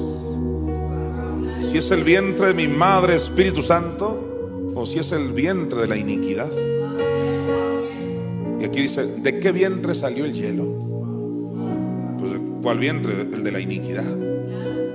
Ella fue la que engendró esa escarcha del cielo, hablando del segundo cielo. Es la iniquidad, la causante de la gran tribulación. Defínete por mamá Espíritu Santo y a quien ella está usando para librarte de la catástrofe que se avecina. Vamos a Marcos 13, del 18 al 19 porque a estas alturas algunos dicen, pero ¿y cómo me compruebas que invierno es gran tribulación? Rapidito lo compruebo. Jesús dijo, orad pues que vuestra huida no sea en invierno. Ahora mire el 19. Porque aquellos días serán de tribulación cual nunca ha habido desde el principio de la creación que Dios creó hasta este tiempo ni la habrá. Entonces todos digan, invierno es gran tribulación. Vamos a Cantares 2.11. No esperes a pasar por el invierno. Mira Cantares 2.11 dice, porque aquí ha pasado el invierno, se ha mudado la lluvia, se fue. ¿Qué está diciendo ese versículo? Que una vez que pasa la gran tribulación, se fue la lluvia, se te fue tu oportunidad de la lluvia tardía. No tenías por qué haber pasado por el invierno. Vamos a Isaías 55, del 10 al 11, por favor. Dice así. Porque como desciende de los cielos la lluvia y la nieve, ¿sabes qué me reveló el Señor? O agarras la lluvia o te quedas con la nieve. Ambas descienden de los cielos. La lluvia desciende del tercer cielo, la nieve del segundo cielo. En el segundo cielo están los demonios. Y ellos traen la gran tribulación. Dice, porque como desciende de los cielos la lluvia y la nieve, y no vuelve allá, sino que riega la tierra y la hace germinar y producir, y da semilla al que siembra y pan al que come. Mira el 11. Así será mi palabra que sale de mi boca. No volverá a mí vacía, sino que hará lo que yo quiero. Y será prosperada en aquello para que la envíe. Así como Dios envió a Jesucristo, Dios envió también a Moisés, Dios envió también a Noé y Dios ha enviado a tu servidor donde el espíritu Elías está hablando. Y Dios dice, la palabra que envié no va a volver, mira, dice que va a volver al cielo, pero dice, no volverá a mí vacía, sino que hará lo que yo quiero. Tú decides esta noche por la lluvia o por la nieve. Me gusta Proverbios 31, cuando habla de la mujer virtuosa que es nuestra Madre Espíritu Santo y dice que ella no tiene temor de la nieve, porque tiene a sus hijos con vestiduras dobles. El alma y el cuerpo se van a restaurar con el voz de este tiempo. Mi Madre Espíritu Santo dice, no tengas temor de, de la nieve porque yo te he visto doble, alma y cuerpo. Lluvia temprana, lluvia tardía.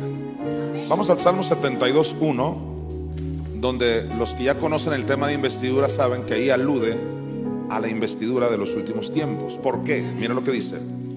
Oh Dios, da tus juicios al rey y tu justicia al hijo del rey. Habla de un rey y de un hijo del rey. Ahí está clarísimo el Elías y el Eliseo de los últimos tiempos. Pero alguien dirá, bueno, a lo mejor se refiere al Padre y a su Hijo Jesucristo. ¿Dónde es donde demostramos que no se puede referir a Jesús? Vamos al 15, ahí está clarísimo, el 15, mira. Vivirá y se le dará del oro de Sabá y se orará por él continuamente, todo el día se le bendecirá. Desde el momento que dice se orará por él continuamente, es una profecía que en ningún modo puede aludir a Cristo. Cuando has visto una iglesia que está en oración toda la noche por Cristo? Oh Señor, que, que le vaya bien a Cristo, protege a Cristo. No, nadie puede orar por Cristo. Él ora por ti, que es diferente. Entonces aquí se refiere indiscutiblemente a un rey, un ministerio y a su hijo, el sucesor. Pero, ¿cómo sabemos que se refiere a lo que estoy hablando? Ahora sí vamos al versículo 6. Esto va a pasar en estos ministerios del tiempo final. Dice el 6, descenderá como la lluvia sobre la hierba cortada, como el rocío que destila sobre la tierra. Una vez más se comprueba que la lluvia y el rocío vienen a través del ministerio de los últimos tiempos. Vamos a Juan 4 del 11 al 14 porque este Juan 4 del 11 al 14 lo voy a desarrollar en Hermosillo. Todos los que son de Hermosillo, esperen porque este domingo les voy a hablar un tema que se llama el pozo de la salvación. Y aquí voy a dar un adelanto porque tiene todo que ver con mi tema. No te pierdas esto. Mira, Juan 4 del 11 al 14, hasta voy a tomar agua porque está tremendo esto, mira.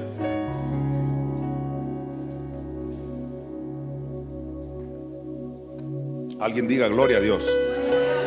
Dice acerca de la samaritana. La mujer le dijo, Señor, no tienes con qué sacarla. A ver, ¿no tienes con qué sacar qué? El agua. ¿De dónde? De un pozo.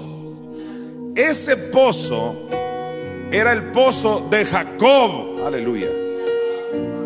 Jacob representa esta investidura.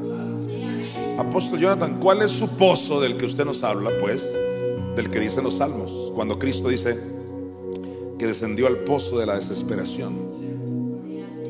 Es el infierno ese pozo. Cuando esta mujer llega a beber agua de ese pozo de Jacob, era una sombra del pozo a donde Cristo bajó. ¿Sabes? ¿A qué horas crees que llegó? Era la hora sexta cuando llegó al pozo justamente la hora sexta cuando Cristo dijo en la cruz, Dios mío, Dios mío, ¿por qué me has desamparado? Muerte espiritual de Jesús. Cuando la samaritana le dice a Jesús, no tienes con qué sacarla, estaba profetizando que él no podía salir de ese pozo. Él no tenía cómo sacar el agua del pozo, a no ser que alguien bajara y lo resucitara, que es nuestra Madre Espíritu Santo. Dice, la mujer le dijo, Señor, no tienes con qué sacarla y el pozo es hondo. ¿De dónde pues tienes el agua viva? Porque Jesús le habló de un agua viva. Ok, vamos a leer hasta el 14. Mira el 12. ¿Acaso eres tú mayor que nuestro padre Jacob, que nos dio este pozo? Mira, aquí está la revelación. Jacob les dio un pozo. Yo te he dado un pozo para que te salves. Ese pozo es el Cristo que pagó el infierno. Y la mamá lo resucitó del pozo. Ese es el pozo de la salvación. Dice, ¿acaso es tú mayor que nuestro padre Jacob que nos dio este pozo del cual bebieron él, sus hijos y sus ganados? Mira qué revelación. De esta revelación beben tú, tus hijos y tus bienes. Sus ganados es la iglesia. De esto es de lo que bebemos nosotros, nos alimentamos. Pues mira el 13. Respondió Jesús y le dijo, cualquiera que bebiere de esta agua volverá a tener sed. Detente ahí.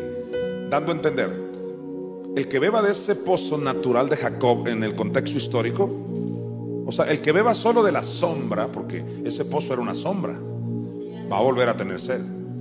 Pero el que beba de lo que no es la sombra, sino el cumplimiento de la revelación, Wow. Está comparando una sombra con la realidad espiritual.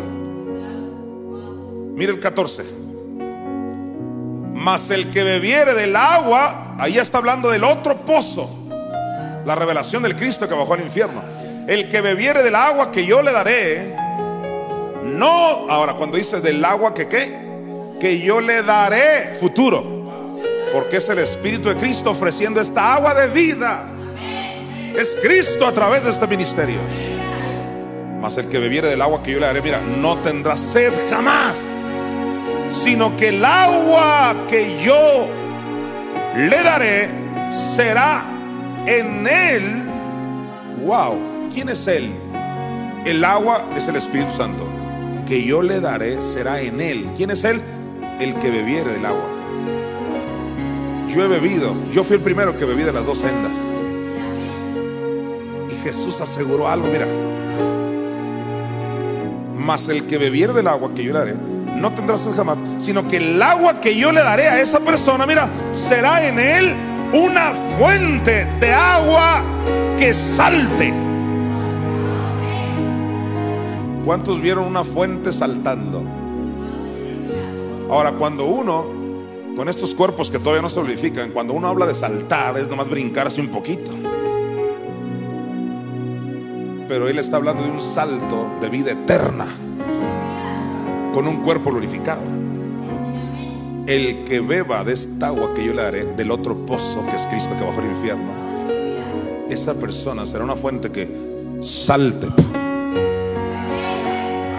para vida eterna el cuerpo, la inmortalidad, el cuerpo glorificado. Mira la última parte. Yo la daré, será en él una fuente de agua que salte para vida eterna. Todos digan una fuente. Sabes, esa fuente se refiere a alguien del cual emana una revelación. Una, toda fuente es, emana algo. La Biblia habla de, 12 fuentes, ¿no es así? Porque de ellos emana una revelación. 70 palmeras, 12 fuentes. Oye, si los 12 son 12 fuentes, que te hace pensar que yo no sea una fuente, fuente es de quien emana una revelación. Y aquí dice Jesús, será en él una fuente de agua que salte para vida eterna. Te voy a mostrar que esa fuente es un maestro. Vais a Santiago 3.1. Dice, Hermanos míos, no os hagáis muchos maestros, no os hagáis maestros muchos de vosotros, sabiendo que recibiremos mayor condenación. Porque dijo Santiago que viene mayor condenación para aquel que se quiere levantar como maestro y que no os hagáis maestros muchos? ¿Por qué? ¿Sabes por qué? Porque está escrito en Isaías 55, 4, vamos ahí, Isaías 55, 4, que Dios iba a levantar a un maestro, o sea, es la higuera pues, de la cual dice aprended. Dice, he aquí yo lo di por testigo a los pueblos, por jefe y por maestro a las naciones. Alguien dirá, ¿y cómo se refiere usted que ese maestro es esta investidura? Porque desde el versículo 1 dice que ese maestro te iba a ofrecer las dos sendas. Clarísimo. Es. por eso, volvamos a Santiago 3.1, que por revelación Santiago está diciendo esto, mira, hermanos míos, no os hagáis maestros muchos de vosotros, sabiendo que recibiremos mayor condenación.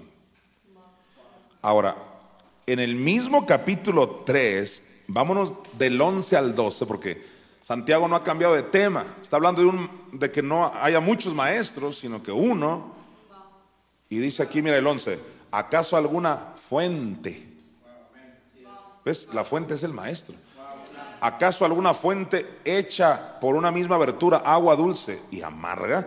¿Qué será el agua dulce que esta fuente debería echar? Todos los que conocen el tema de la maternidad del Espíritu Santo saben que la miel representa a la mamá Espíritu Santo, por razones que obviamente no voy a explicar hoy, por falta de tiempo. La miel representa a nuestra madre.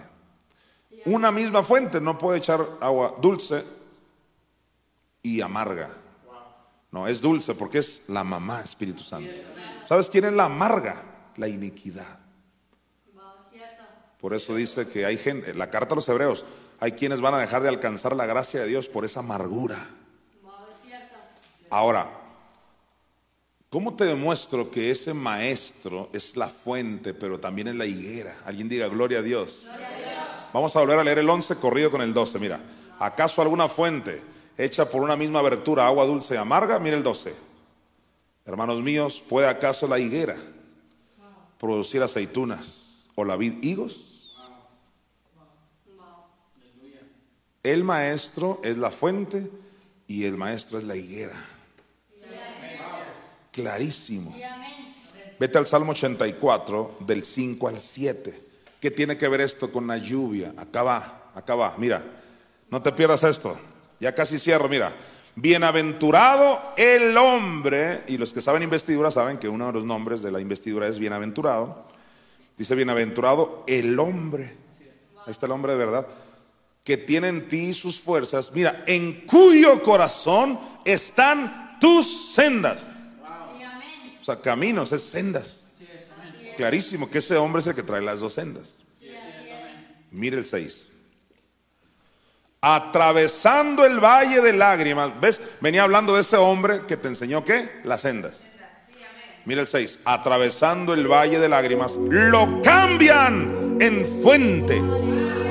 O sea, ese valle de lágrimas que alude principalmente al infierno, porque valle es infierno, pero también problemas y también se refiere al sistema de ley, eso lo van a cambiar en fuente.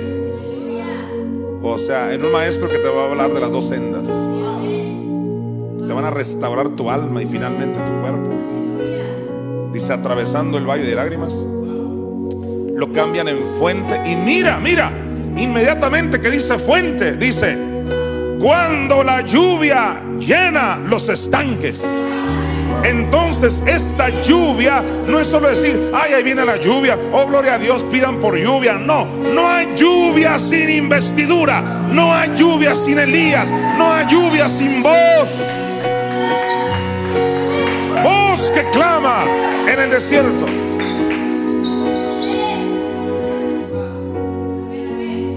Si la Biblia no te convence, nada te convencerá. Dice, atravesando el valle de lágrimas, lo cambian en fuente. ¿Cuándo? Cuando la lluvia llena los estanques. Publícalo, publícalo, se avecina lluvia. Y mira, no es casualidad lo que dice el versículo siguiente. Mire el 7. Irán de poder en poder, verán a Dios en Sión es eso? Eres Dios que te encubres. Uh, aleluya. Me quedan dos pasajes. Ageo 1.4. Este es un final tremendo. Ageo 1.4, mira. Es para vosotros tiempo, para vosotros de habitar en vuestras casas artesonadas y esta casa está desierta? El profeta Geo habló de una manera tan fuerte, tan radical, que muy pocos se atreven a, decir lo que dijo Ageo. Pero yo me atrevo a decírselo a esta generación. ¿Qué dijo Ageo? Básicamente está diciendo, tú viviendo en tu casa artesonada, le metes un cuadrito aquí que costó, no sé, 5 mil pesos, un arreglito acá que costó 10 mil, otros 3 mil. Y yo digo, ¿qué tiene? ¿Qué tiene? Dios quiere la prosperidad de su pueblo. Pero ¿qué dice Ageo? Mira, es para vosotros tiempo, para vosotros de habitar en vuestras casas artesonadas. Y esta casa está desierta, dando a entender, la obra de Dios no puede pagar rentas o la obra de Dios no tiene un buen sonido o la obra de Dios no puede rentar algo mejor o hasta comprar algo, un edificio. La obra de Dios no puede entrar a la radio. Yo siempre les he dicho, esta es mi forma de pensar. Yo no puedo aspirar a un yate mientras no cumpla otros sueños que tengo para la obra de Dios. Yo no estoy en contra de los yates, pero yo dije, yo no, yo no soporto ver que falta algo para la obra de Dios. Que no tenga un día para el avión, para ir a Hermosillo, ¿Por qué? Ah, pues porque tengo una buena lámpara en mi recámara. Asco. Yo necesito viajar a llevar la palabra. Pero Miqueas no le está hablando a una persona, le está hablando al pueblo. le dice, ¿qué les pasa? Ustedes tienen su casa artesanal y esta casa de Dios, dice, está desierta. Pero eso no es todo. Mira los versículos 9 y 10, no te lo puedes perder. Mira el 9 y 10. Buscáis mucho y halláis poco. Y encerráis en casa.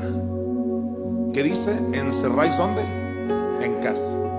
Eso es lo que yo siempre te he dicho. ¿Cómo crees que yo voy a encerrar en mi casa? Tengo 10 millones en mi casa. Claro que no. ¿Cómo 10 millones si no he comprado un local? No, no puedo. Yo no puedo. A lo mejor tú sí, yo no. No lo guardo ni en el banco ni en la recámara. Este es el reporte durante 20 años de Redimidos. Lo que entró, salió. Porque se requieren cuerdas para un bajo, se requiere un afinador de un bajo, se requiere un bajo, se requiere una guitarra, se requiere un buen teclado, se requiere un buen sonido, se requiere una buena renta mensual para un buen lugar para que la gente llegue. Yo, no sé tú, yo no puedo tener nada guardado. Digo, a no ser que ya llegó el avivamiento, ya llovió, ya... Ah, bueno.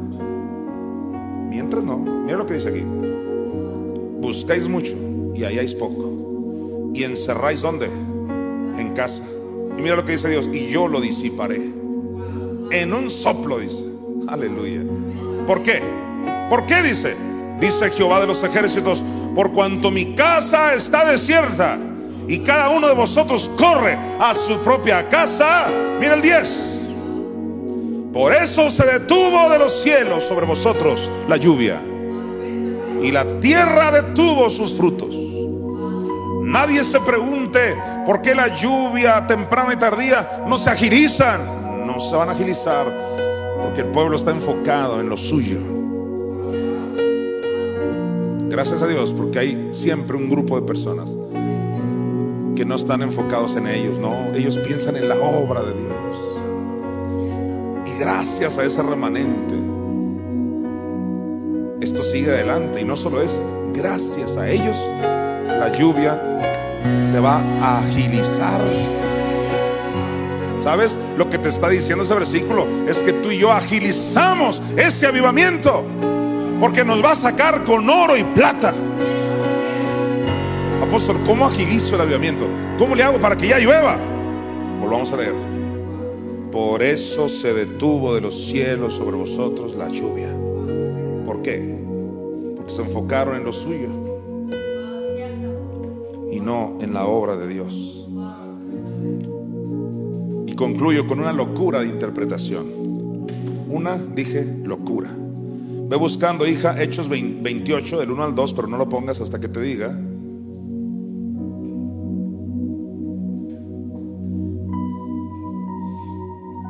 Porque si lo pones, tengo tanta gente que ya tiene tanta revelación que lo van a ver así. Y no quiero que lo vean hasta que yo lo vea. ¿Sabes? Aquí en Hechos 28, del 1 al 2, ya no voy a hablar ni siquiera de la ley de interpretación de múltiple referencia, no. Esto va más allá, es la locura de la revelación. ¿Estás listo? Aquí está. Dice, estando ya a salvo, supimos que la isla se llamaba Malta. Este es Pablo cuando llegó a la isla de Malta. Mire el 2. Y los naturales, o sea, los de ahí de la isla, nos trataron con no poca humanidad, o sea, fueron muy humanos, muy amables. Los naturales nos trataron con no poca humanidad. Mira, porque encendiendo un fuego, nos recibieron a todos. Detente ahí. Cuando Pablo dijo nos recibieron a todos, está hablando pues de él y de su gente que venía en el barco. Pero por revelación yo veo que cuando tú recibes a un apóstol y a su equipo, él dice, nos recibieron a todos. Mira, el propio Jesús dijo, quien los reciba a ustedes, le dijo a sus doce, a mí me recibe. Tremendo. ¿Qué va a pasar cuando recibes al profeta de los últimos tiempos con su equipo? Wow, mira. Y los naturales nos trataron con no poca humanidad, porque encendiendo un fuego nos recibieron a todos a causa de la lluvia que caía. A ver, ¿por qué los recibieron? A causa de la lluvia que caía. Que venga revelación. ¿Por qué recibieron a Pablo y a su equipo? A causa de la lluvia. ¿Sabes qué es lo que va a pasar muy pronto? Que cuando muchos vean el tremendo avivamiento que se avecina, por fin aceptarán a los profetas. Pero el versículo no solo dice eso, mira lo que dice. Nos recibieron a todos a causa de la lluvia que caía y qué más. Y del frío. En otras palabras, te lo voy a explicar así, con palitos y bolitas. O recibes esta palabra por la lluvia, que es el avivamiento, o porque no quieres pasar por el frío. Yo digo una cosa, aunque sea por el frío, acércate. ¿Qué le hace digas? La neta, a mí me da miedo pasar por la gran tribulación. Me dijo una persona, y lo digo con todo respeto, porque yo le pregunté, ¿por qué? ¿Por qué volviste a Redimidos? Me dice, la verdad, yo no me quiero ahogar, quiero subirme al arca. Y yo no, yo no, yo no se lo tomé a mal. Yo dije, wow, esto es inteligente. O sea, ya si no lo haces porque, uy, qué padre, cómo te amo. Mínimo por el frío. Dice Pablo, última vez ya, mira. Nos recibieron, ahí en la última parte, nos recibieron a todos a causa de la lluvia que caía